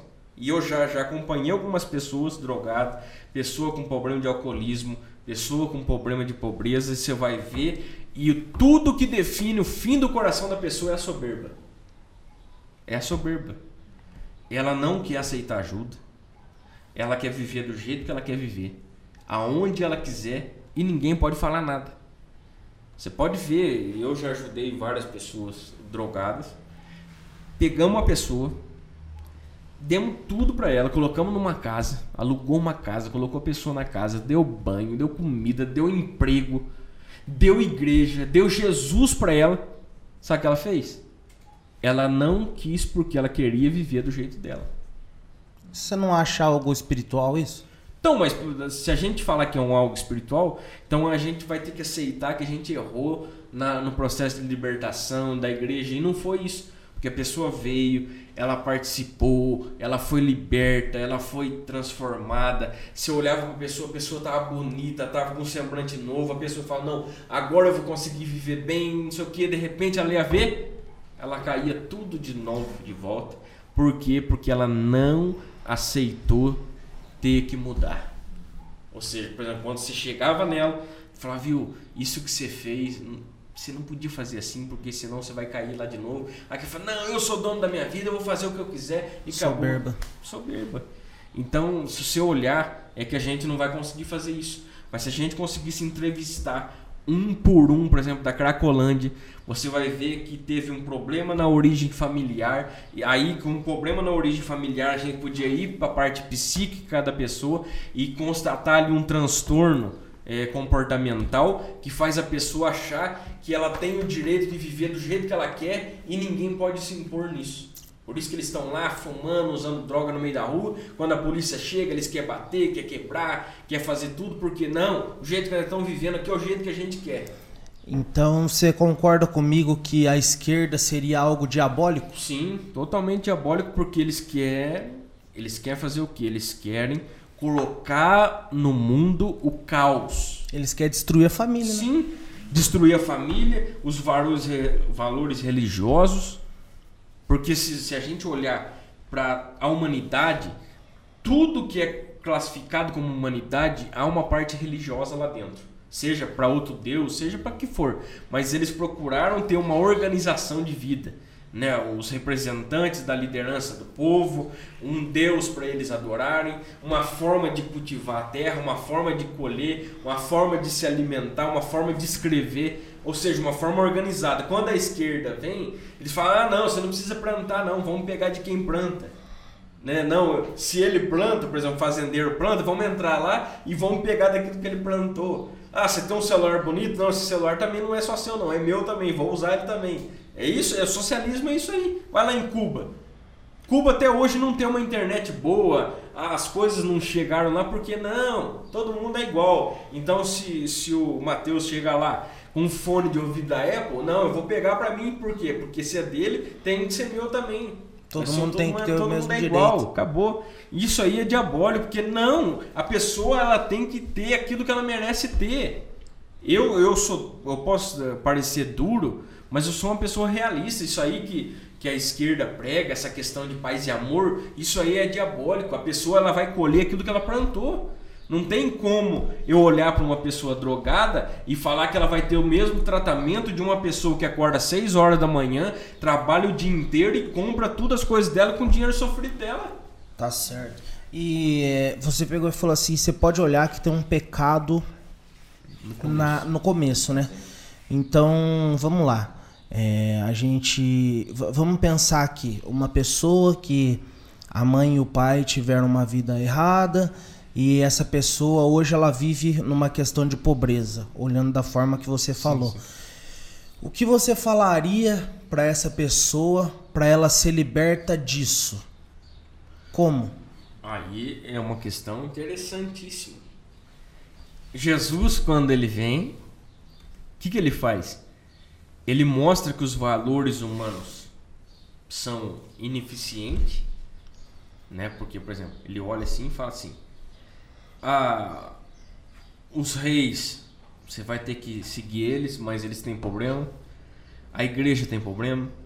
O pai e a mãe têm problema. Você tem problema. Ou seja, ele, ele, ele desfigura toda a nossa, a nossa cidadania. E ele mostra assim: ó, eu tenho um perfil ideal para você morar, para você viver. Qual é? A igreja. Eu vou pegar um monte de gente complicada Vou pegar todo tipo de pessoa, vou colocar tudo num lugar só e vocês vão se ajudar. E vocês vão ter só um pai. Né? Só um pai que é Deus. Pá. Quando você olha desse ponto de vista, fala assim, isso é uma loucura. Isso é uma loucura, por quê? Porque a gente tem uma, uma, uma civilização organizada, a gente tem o nosso meio de vida, Aí, por exemplo, vamos usar um exemplo. Eu tenho uma família estruturada, pai, a mãe, filho, filha, tudo organizadinho, todo mundo trabalha, todo mundo estuda. Aí eu vou ter que conviver com uma pessoa que acorda uma hora da tarde, que usa droga, que bebe, que estupra, que mata, que assassina. Vou ter que viver com isso. Aí Jesus fala assim: vocês vão ter que viver lá junto. Por quê? Porque para mim vocês são tudo igual. Né? Uhum. Não, é uma, não é uma questão de loucura. Mas aí quando você olha para o evangelho dele, quando ele mostra o que é o evangelho dele, aí você vai ver que quando ele operar o evangelho em todos, todos vão ser iguais. Aí a gente pode falar assim, ah, aí o, os esquerdistas podem falar assim, ah, então Jesus é socialista. Nossa. Não é? Sim. Não podia surgir esse, esse parênteses? Aí Jesus fala, não, No meu evangelho você vai ter aquilo que você plantar. No meu evangelho você vai ter aquilo que você merece. Mas todos vão ser iguais para mim. Se você plantar um, você é bom para mim. Se você plantar 10, é a mesma coisa. Mas você vai ter que plantar. Você não vai ficar, por exemplo, não vai ficar na sombrinha lá não. Não vai ficar batendo asinha não, quietinho, esperando a comidinha chegar na boca não. E outra, ele vai cobrar de você uma mudança. Então quem fuma, não fuma mais. Quem bebe, não bebe mais. Quem usava droga, não usa mais. Ou seja, larga sua soberba, larga o seu orgulho e viva para mim. Você vê? Então ele, ele vai pegar todos os problemas da humanidade e vai acabar com todos nele. E ele vai falar assim: vocês só vão conseguir viver uma vida do jeito que eu quero se estiver em mim. Ele fala: se estiveres em mim e as minhas palavras estiveres em vós, pedireis tudo o que quiseres e será feito. Até porque você vai pedir o que ele quer. Sim. Você entende? O que ele faz? Então, resumindo, se a gente fosse resumir, se eu fosse resumir o evangelho, como que eu poderia resumir o evangelho? É pegar a pessoa e destruir o orgulho da pessoa. Isso é o evangelho. Por isso que eu não gosto de conversar com uma pessoa, não gosto. Quando a pessoa ela vai começar a conversar, ela fala assim: "Ah, mas eu acho, na minha opinião, ah, no meu ponto de vista, você pode ver como que isso é uma realidade quando você vai fazer uma redação de uma prova, de um vestibular. Se você começar a sua redação, na minha opinião, no meu ponto de vista, a sua redação já é desclassificada. Por quê? Porque não importa para o leitor o seu ponto de vista. Importa para o leitor a verdade que você vai expor ali. Entendeu? Na, na, presença de Deus é a mesma coisa. Não importa o ponto de vista seu, importa o que a Bíblia diz que é. Eu posso olhar para a Bíblia e ter mil interpretações dela, mas vai valer o que é a verdade. Exatamente. Se ele fala lá que não é para matar, você não vai matar. Mas aí as pessoas falam assim: ah, mas e se acontecer assim? Mas e se eu matar assim? Não. Matou, acabou. Você entendeu? Então tudo se resume no orgulho do ser humano. O ser humano matou por quê? Porque ele era orgulhoso. A não ser que for para defender sua família, sim, né? Sim, questão de defender, sim. Compra uma uhum. 12 lá e desce a bala na cabeça. Sem dó. Sem dó. Invadiu sua casa, dá um tiro na cabeça, derruba. Porque aí a Bíblia fala que você não é culpado do sangue dele, não. Uhum. Mas é, se olhar, por exemplo, você olha para os 10 mandamentos, nós sabemos que tem mais de 10 mandamentos na Bíblia, mas olha para os 10 e você vai ver que os 10 mandamentos se resumem em orgulho. Orgulho. Porque se você é, chamar o, Deus, o nome de Deus em vão, significa ser orgulhoso. Fala, não, se, se Deus é Deus, então ele tem que me atender. Uhum. Não, então Deus, ó oh Deus, ó oh Deus, pá. Deus falou, não é assim não, eu te atendo a hora que eu quiser. Ou seja, quebrou o orgulho da pessoa. Assim, não mate. Por quê? Porque senão a pessoa vai sair, não, eu mato quem eu quiser, eu não gosto do João, vou lá vou matar ele, porque eu não gosto dele. Então, outro orgulho. Fala assim, não cobiça as coisas dos outros, por quê? Porque você olha para a pessoa, por exemplo, você vai olhar para uma mulher e fala assim, não, aquela mulher ali pode ser minha, eu vou pegar ela para mim. Aí o que Jesus fala, não, aquela mulher é do teu próximo, fica quieto. Pega a sua só e acabou. Você entendeu? Então tudo se resume no orgulho. Então, olhando desse ponto de vista, eu não acredito que ninguém seja coitadinho. Coitadinho, ah, judiação, sofre, oh, coitadinho. É, é, vamos, vamos, vamos lá acudir o coitadinho, senão ele vai. Ele tá largado. Não, a gente vai fazer o que Jesus mandou. Vamos lá, vamos levar o evangelho, vamos ganhar aquela pessoa, vamos amar aquela pessoa. Não tem pessoa, acho que né? Eu posso estar exagerando, mas acho que Kim Bernardino não é uma pessoa que mais ame alma do que eu. Eu sou louco por pessoas, por amar almas, mas eu sei dividir até onde eu posso ir. Sim. Por exemplo, eu vou lá, eu vou dar assistência para a pessoa, eu vou dar comida para ela, eu vou dar um emprego para ela, eu vou falar de Jesus para ela, eu vou batizar ela, eu vou dar uma vida nova para ela. E vou ensinando ela. Se eu perceber que aquela pessoa não quer ser ensinada, que ela não quer deixar o orgulho dela, eu vou deixar ela. E eu vou para outro. Porque Jesus disse: não deem pérolas aos porcos. Ou seja, para de ficar insistindo em pedra que não vai sair água, não. Que Moisés foi lá, Jesus falou: toque na pedra. Moisés estava acostumado a lidar com pedra. Porque o povo, olhando assim, o povo seria pedra, dura. Tem que pegar a marreta e pá. Jesus é mole. Então ele falou: vai lá e toca. Toca na pedra, que sou eu que vai sair água. Moisés falou: pá, meteu um pau na pedra. Com raiva, porque é o jeito que ele tratava o povo. Uhum. Então, Tava irritado, né? É isso aí. O, igual na parte da, da Bíblia que fala assim, né? Que você vê que o seu irmão está em pecado, chama ele no canto e fala, "Ô, tá errado isso aí.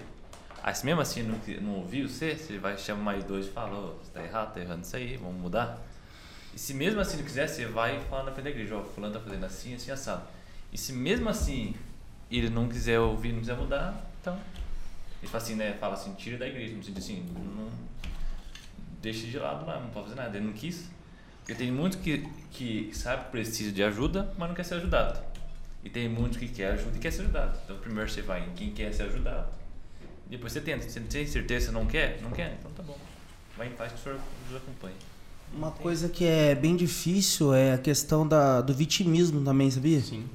Nossa, cara, uma coisa assim que é, às vezes a gente fica mal quando a pessoa ela se vitimiza demais. Porque você pega e chega e fala, você vai lá e ah, você ajuda a pessoa. Aí parece que tudo gira em volta. É soberba. Tudo gira em volta dela. Todos os problemas, é as pessoas que têm o problema com ela, sabe? É, e, e às vezes a gente não quer desistir dessas pessoas. Que, o que fazer? Não, aí, aí agora eu lembrei a palavra que, o, que a esquerda usa, né? As vítimas da sociedade. Ah, que dó. Né? Você fala, ó, ó, ó a expressão, vítimas da sociedade, dá vontade de chorar. Não dá? Aí eu- quando você olha para um desse aí que é intitulado vítima da sociedade, às vezes você vai- você vai ver um jovem de 16 anos com uma ficha de crimes que vai daqui até São Paulo. Ele já matou, assassinou, estuprou, vendeu droga, ele fez tudo que de mais terrível podia fazer, ele fez. Então ele não é a vítima. Vítima é quem sofreu por ele, né? Quem, quem ele lesou. Aí a, a nossa sociedade hoje quer tornar esse vítima. E nós, como igreja, não podemos aceitar, a gente tem que se posicionar. Vítima é quem sofre o problema, não quem causou o problema. E olhando de ponto de vista da, na igreja também é assim. Porque hoje dentro da igreja tem muitos causadores de problema que são tidos como vítima. Né? E se olhar para a Bíblia, você vai ver lá é, dos 12 espias, né? que o pastor Esteve trouxe a palavra ontem, 12 espias. 10 só trouxe problema. Dois disse não, dá para dá ir, dá para continuar, ou seja, dois que deviam ser as vítimas foram quem ganharam a terra, que lutaram pela terra. Então você vê, se o Brasil hoje é o que ele é, não é pelas vítimas da sociedade, são por aqueles pais e mães trabalhadores que levantam pela madrugada para pegar metrô, trem, carro, moto com chuva, com tudo para tocar o país. É o agricultor que levanta na madrugada e pega o trator dele, vai gradear a terra para plantar, esperar chover para nascer um, um produto para ele colocar na mesa de todo mundo. Esse seria a vítima.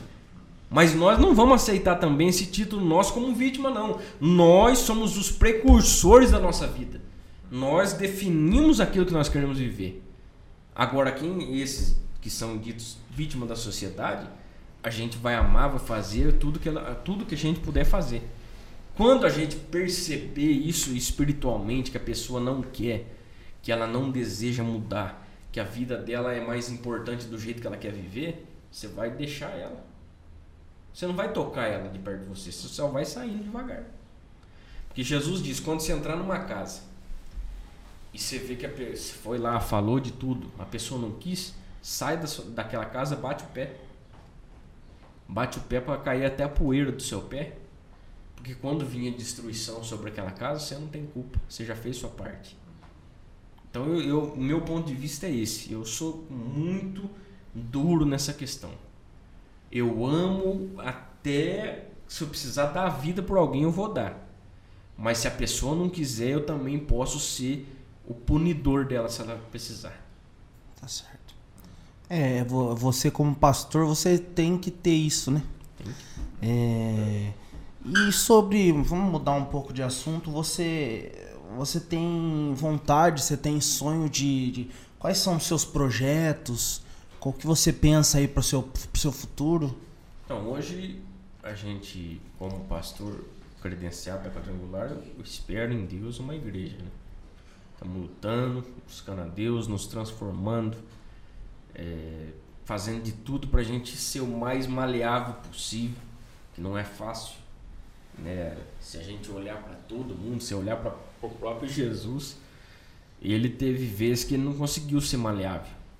Né? Quando ele entra no templo, e ele olha para a casa do pai dele e vê que eles transformaram a casa do pai num comércio. Ele pega umas correias e começa a dar chicoteada nas pessoas. Começa a derrubar as mesas. Fala: "Ô, o que vocês estão fazendo? Isso aqui é casa de oração, não é um covil de ladrão e salteador. Né? Então é difícil, né? mas olhando assim para o futuro, até o futuro próximo, eu penso, quero que Deus é, me transforme, me prepare, prepare minha esposa, para que a gente possa assumir uma igreja possa pôr em prática tudo isso que, né, que eu tenho falado aqui. né, ganhar almas, transformar vidas, ajudar quem quer ser ajudado e também ao mesmo tempo falar contra o erro daqueles que não querem ser ajudados, porque há uma diferença, por exemplo, a gente é, pregar só para quem quer e, e pregar para quem precisa ouvir. Então, às vezes, você vai numa praça e vai estar lá um monte de gente bebendo, fumando, não sei o quê. Eles precisam ouvir. Então, você tem que ir lá e não é lá, viu? Ô, você que está aí bebendo, fumando, Jesus te quer, não sei o quê. Não, não é isso que Jesus quer. Se Jesus fosse para uma praça hoje, ele ia falar: Ô, você que está no vício, na prostituição, larga isso aí, senão você vai para o inferno. Essa seria a pregação de Jesus. Não é essa pregação light, a margarina light que a gente tem hoje em dia, né? Porque hoje, hoje em dia a gente tem o medo de falar a verdade. Só que a Bíblia diz que só a verdade vai libertar. Então você tem que falar para a pessoa: ó, se você não largar esse vício seu, se você não mudar de vida, você vai para o inferno e acabou. Não tem outro meio termo, não tem, não tem uma, um caminho alternativo. Então a gente tem que mudar o nosso foco, nossa, nosso modo de pregar, o nosso modo de se comportar e ser o mais parecido com Jesus possível. Né? Jesus, ele era muito duro, muito duro. Tem gente que olha e que o ser humano é assim, o ser humano ele é seletivo. A pessoa ela vai olhar para Jesus, se ela olhar para a Bíblia, se ela está passando um problema de enfermidade, ela vai olhar para Jesus curando as pessoas, não é? Se ela tem alguém que vai morrer na família dela, ela olha lá para Jesus ressuscitando as pessoas. Mas ela não vai ver Jesus falando assim, raça de víboras, convertei-os porque chegado o reino dos céus, sepulcro, chamar a pessoa, Jesus olhar para uma pessoa e falar assim, eu sou, você é um sepulcro, é um túmulo, não presta nada, nada de você presta. Né? Ele é assim. Chama o Pedro de Satanás, né? É, olha para Pedro e fala, sai de mim, Satanás. Olha para Judas, fala, vai Judas, vai me trair de uma vez, vai, vai fazer o que você tem que fazer. Ele olha para Pedro e Pedro fala, ah Senhor, eu te amo tanto, não sei o que. Fala, Pedro, você vai me trair hoje. Né? Você vê?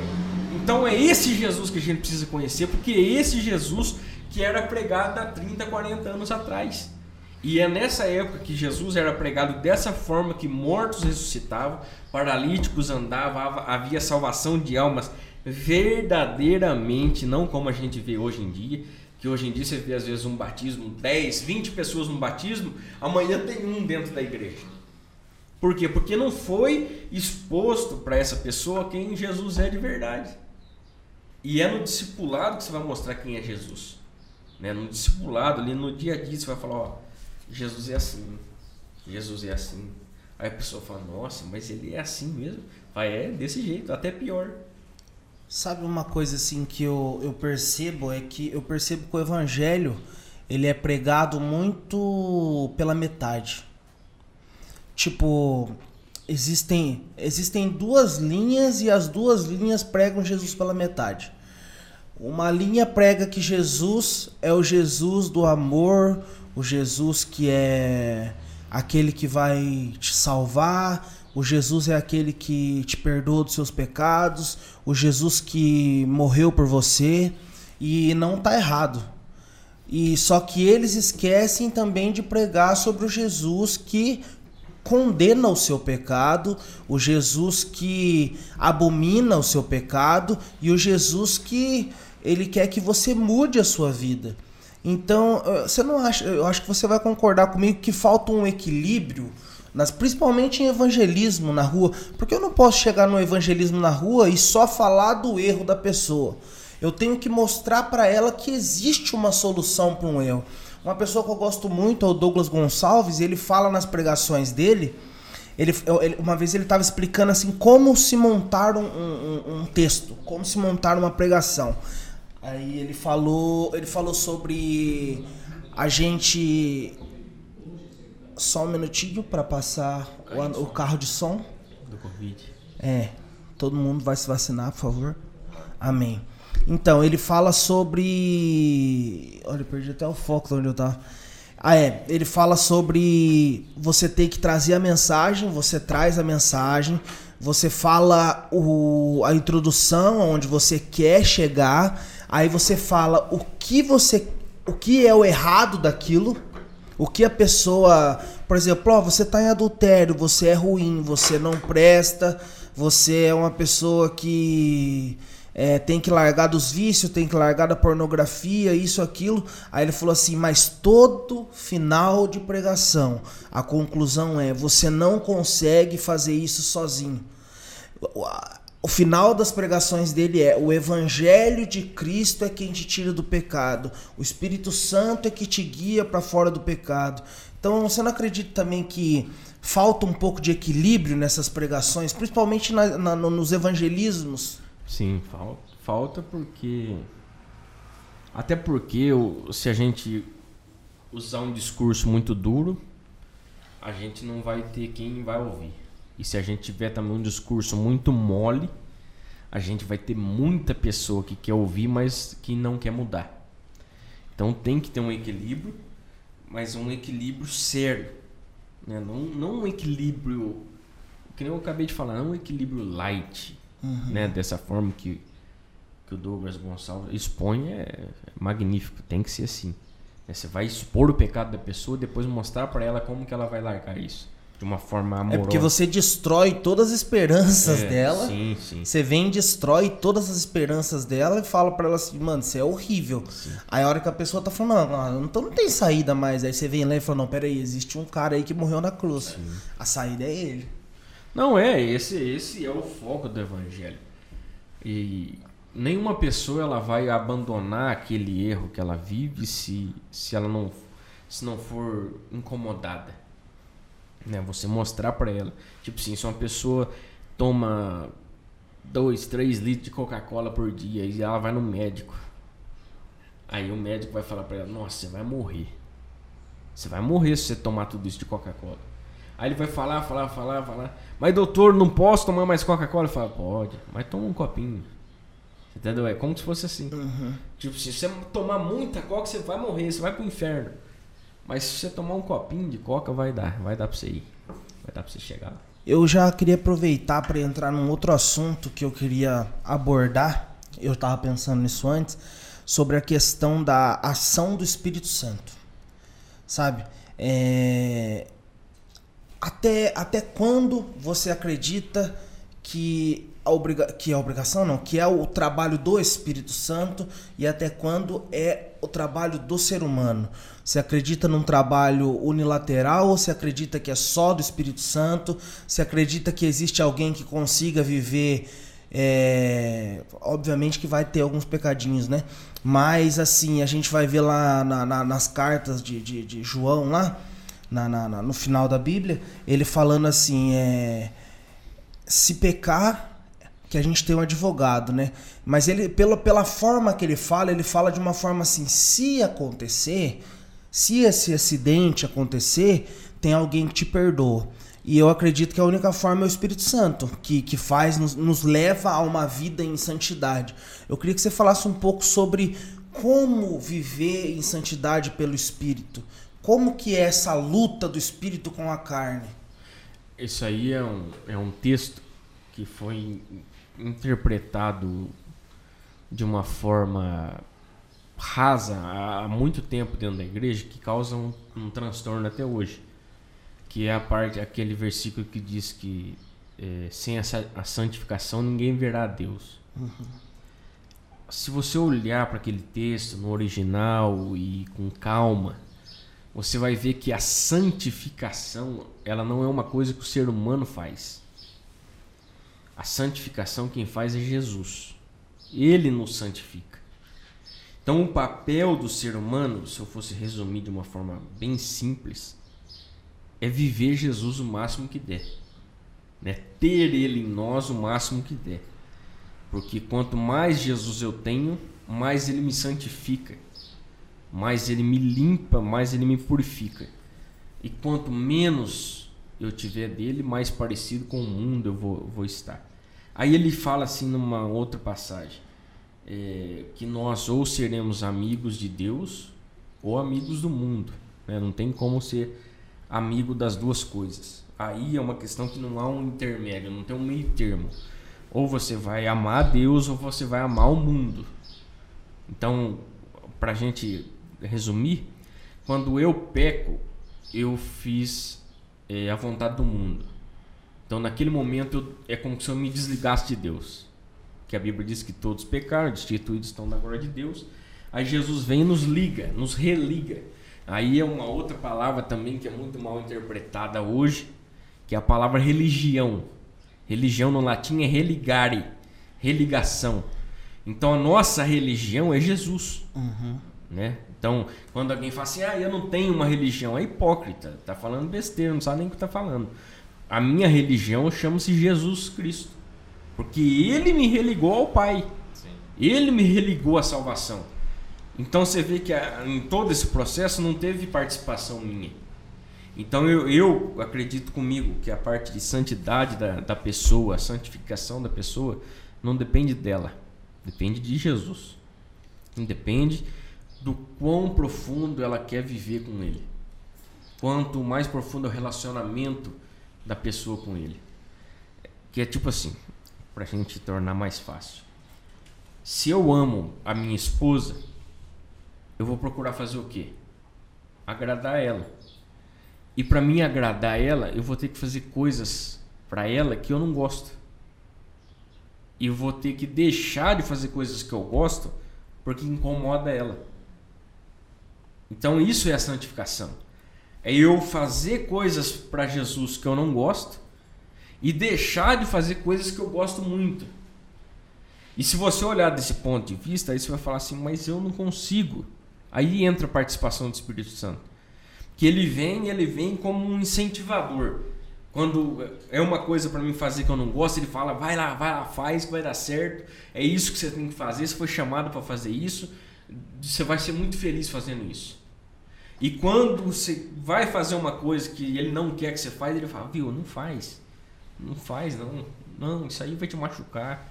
Vai causar um problema lá na frente. Você vai poder, vai acabar perdendo coisas na sua vida.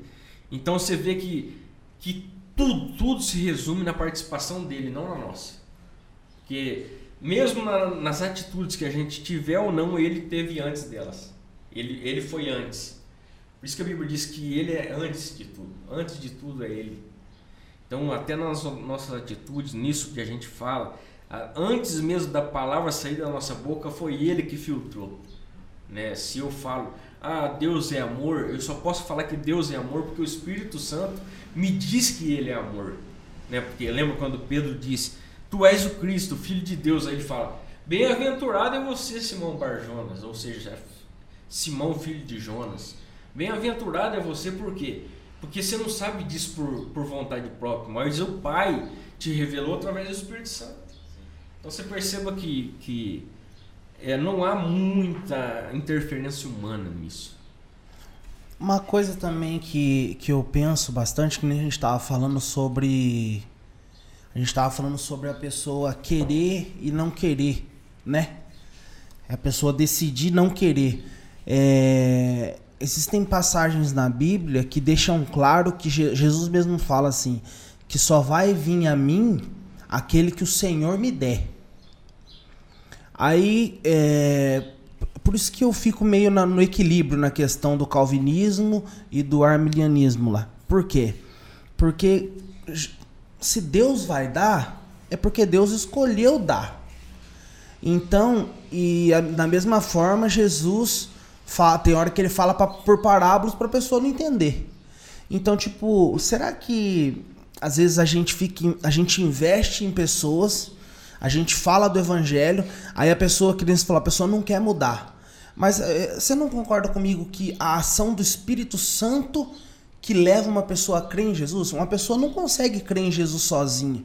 Como que, como que a gente pode, sabe, diferenciar algo, sabe, entender? Porque é uma coisa que às vezes a gente fica triste. Porque você fala pra uma pessoa, a pessoa não crê. Aí tem hora que você prega uma coisa que não- talvez você pensou que nem ia acontecer e a pessoa vai lá e crê. Então, é, esse ponto de vista também é interessante. Tudo vai, tudo se resume na questão de interpretação bíblica, na questão de, de análise da- do contexto. Esse, nesse texto que você, citou, ah, que o pai vai me dar. Aí você continua lendo, ele fala assim: de forma nenhuma lançarei fora Aqueles que o pai me der. aqueles que o pai me der. Só que se você olhar para trás desse texto, você vai ver quem é que o pai vai dar para ele. E o pai só vai dar para ele quem quis ele. Você entende? Então, mas é é aí que entra a questão que eu fico meio. É, se a pessoa Mas decide por a si pessoa só. quis porque o Espírito Santo ou, ou existe. Porque eu acho meio impossível, sendo o ser humano tão ruim como a gente é, o ser humano querer Deus, né?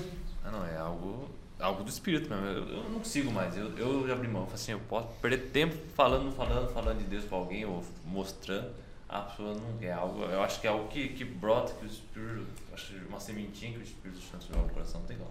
Tem uma frase que fala assim, né? Deixa eu julgar pra Deus, ou convencer pro Espírito Santo. A gente só tá aqui pra amar o próximo, né? Sim. Então, até. Tipo assim, claro que não vou deixar tudo na cola do Espírito Santo e, e eu vou ver, mas tipo assim, eu vou chegar e vou falar. Igual o filho falou, eu falo, eu me sacrifico, me sacrifico pela pessoa. Mas se eu vejo que a pessoa não, não teve aquele tocar do Espírito Santo, Eu acredito assim, é, se a gente. Dois pontos. Arminiano diz que a decisão é só humana. Não pode ser. E Calvino diz que a decisão é só espiritual, ou seja, só Deus. Também não pode ser. É uma junção. Um equilíbrio, é a, né? É a, a, a religação. Porque você pode ver que quando Adão estava no jardim, Deus conversava com Adão na viração do dia telepaticamente, né, dentro da própria mente. Porque Deus estava dentro dele e ele dentro de Deus. Era uma Adão troca. não via Deus? Via, Via. via Deus. Via porque Adão naquela época ele vivia como que a gente vai viver lá na cidade santa. Então ele via Deus, ele sentia Deus. Ele Deus se mostrava para ele. Mas eles se eles conversavam de uma forma íntima. Íntima, quando eu digo íntima, na forma mais profunda que possa imaginar, que seria dentro de si mesmo, né? Não de voz audível. E trazendo isso para nós, a gente vai pensar que a salvação é da mesma forma. O Espírito Santo ele vem na pessoa. Primeiro a pessoa vai ouvir, né? Que é o falando aqui no, no outro podcast que acabou não, não vingando. É, a palavra ela vem, vem pelo ouvido da pessoa. Então a participação humana. Quando ela vem pelo ouvido, a pessoa desejou ouvir. Né? Por exemplo, eu tô começando, vou lá numa praça pública e começo a falar de Jesus, começo a falar de Jesus, a pessoa ela vai querer ouvir. Quando ela quer ouvir, ou seja, teve uma participação dela. Aí o Espírito Santo vem nas palavras e convence aquela pessoa. E fala porque ela desejou ouvir, porque se ela não desejasse ouvir, ele não ia falar.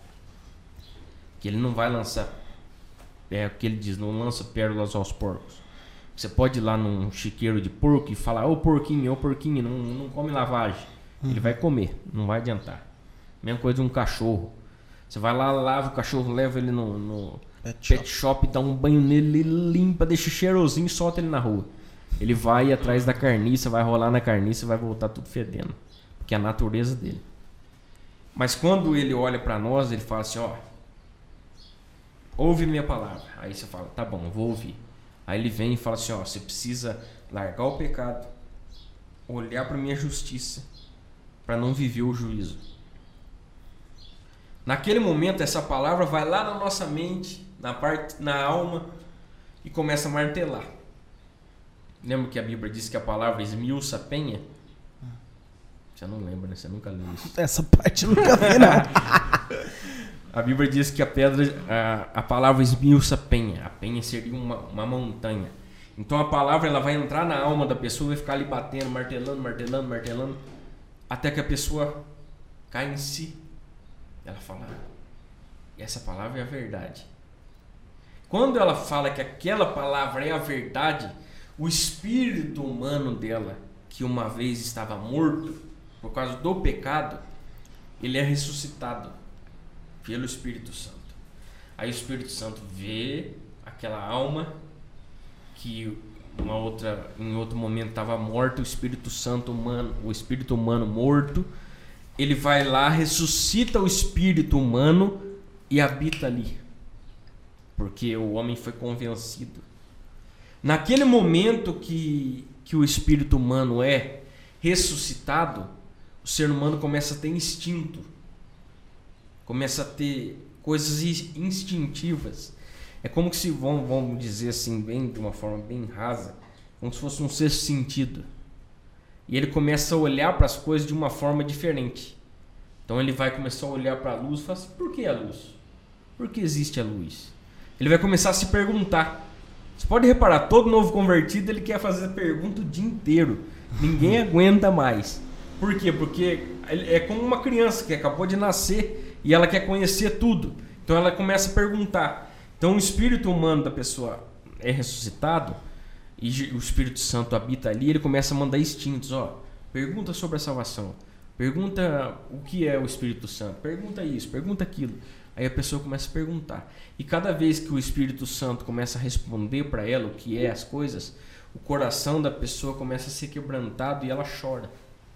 Então você pode ver que um novo convertido, geralmente ele vai chorar bastante, porque as verdades estão começando a entrar dentro do ouvido, começando a convencer começando a constranger ela, porque ela vai parar e falar: Nossa, mas eu vivia assim, eu vivia daquele jeito, não é possível, eu não consigo me ver vivendo naquela vida, porque porque agora ela não vive mais ela, ela está vivendo Cristo dentro dela e Cristo convence ela e ela é convencida, ela vai deixando se convencer. Aí chega um ponto que a pessoa ela começa a viver o primeiro amor e ela não quer deixar aquilo, ela começa a querer cada vez mais e mais fundo e mais fundo e mais fundo de repente ela está aqui, ela estagna, para e ela começa a viver a maturidade cristã. Aí é, é a época mais, mais gostosa. Né? Todo mundo acha que o primeiro amor é gostoso, mas a parte da maturidade cristã é a mais gostosa, porque é onde você vai apanhar, é onde você vai mais conhecer a Deus mais do que no primeiro amor. E eu não, se eu, se Deus me desse uma escolha hoje, fala assim, Felipe, você quer voltar ao primeiro amor ou você quer ficar onde você está hoje? Eu falo, eu quero ficar onde eu estou hoje. Porque no primeiro amor eu conhecia só a parte boa dele, mas hoje eu conheço também a parte dura.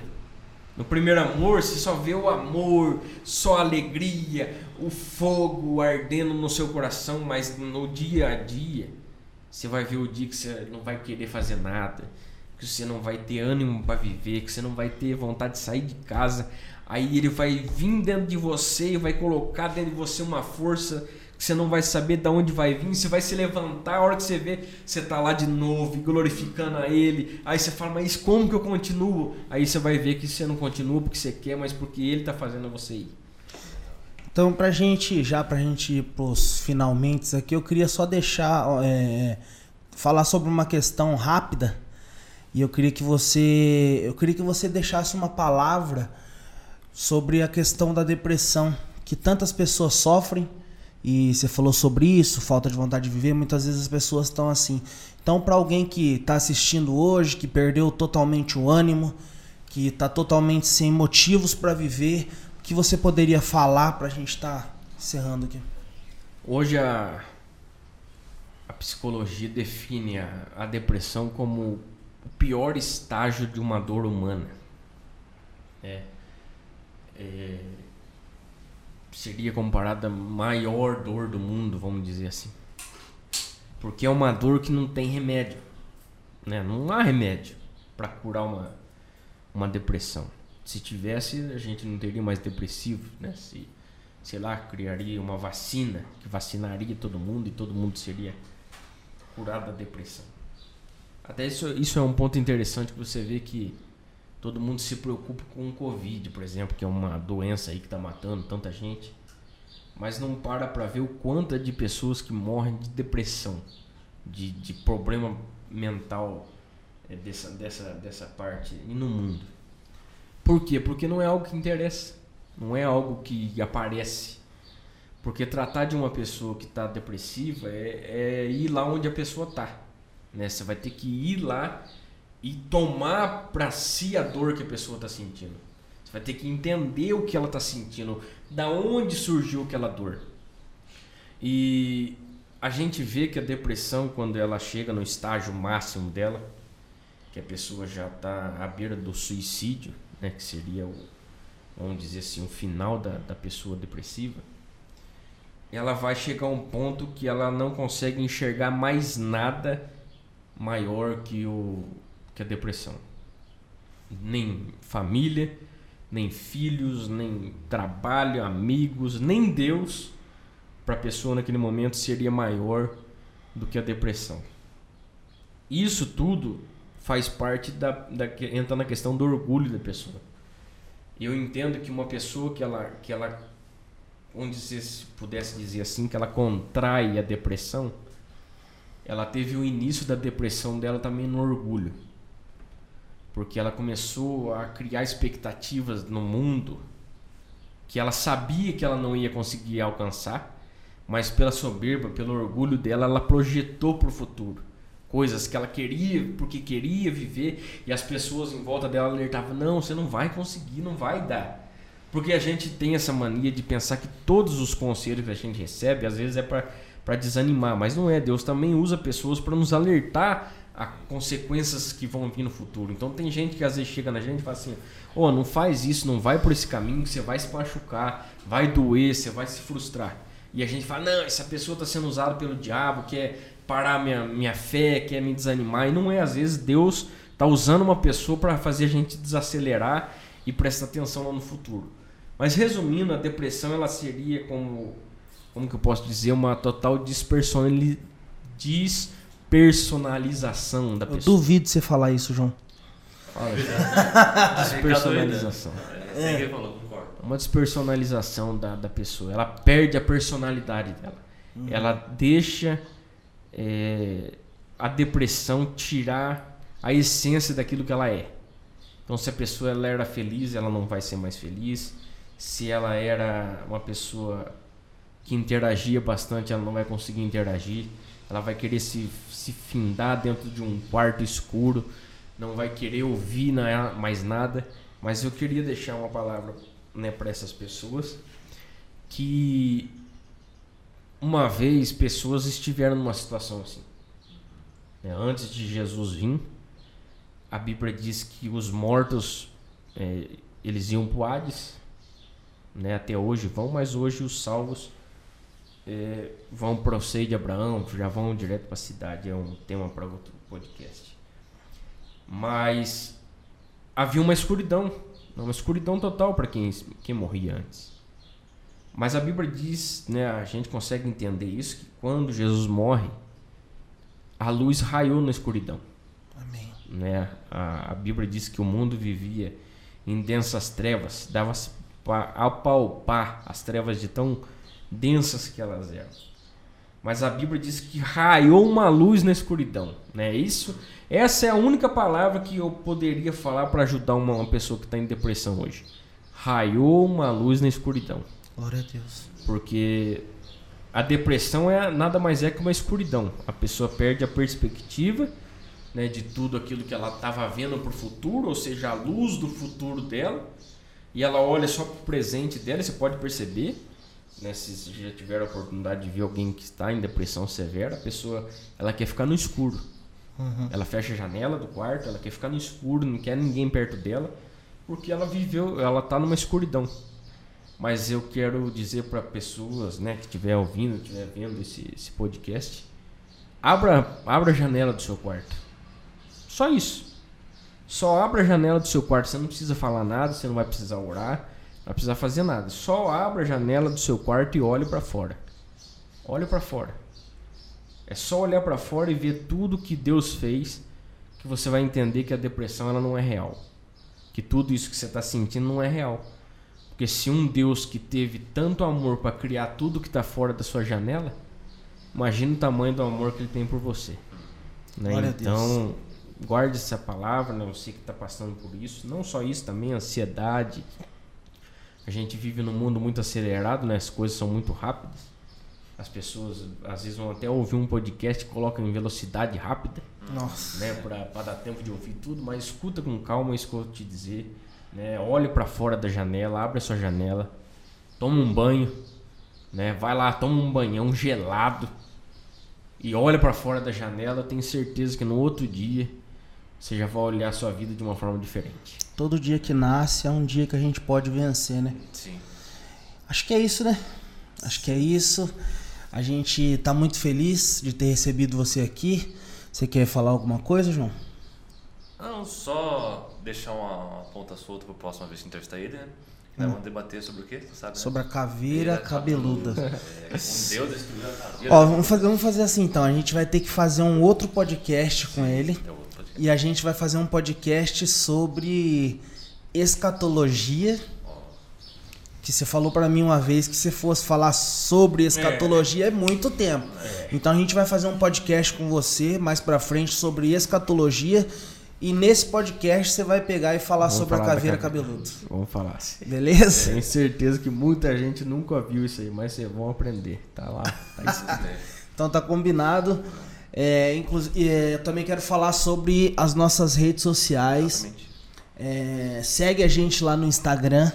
É, como que é o Instagram mesmo? É o Glória Underline PDC. É isso aí. E no YouTube, como tá? Tá, o Glória Podcast. O Glória Podcast no YouTube. Se Então- vocês não tá ah, vendo a gente já pelo YouTube ou ouvindo pelo Spotify, entra no YouTube lá, clica em se inscrever-se, ativa o sininho, que toda vez sair vídeo novo, você vai ser avisado. É isso aí. Você talvez que. É, você talvez que viu pelo Instagram alguma coisa, não se esqueça de se inscrever no canal.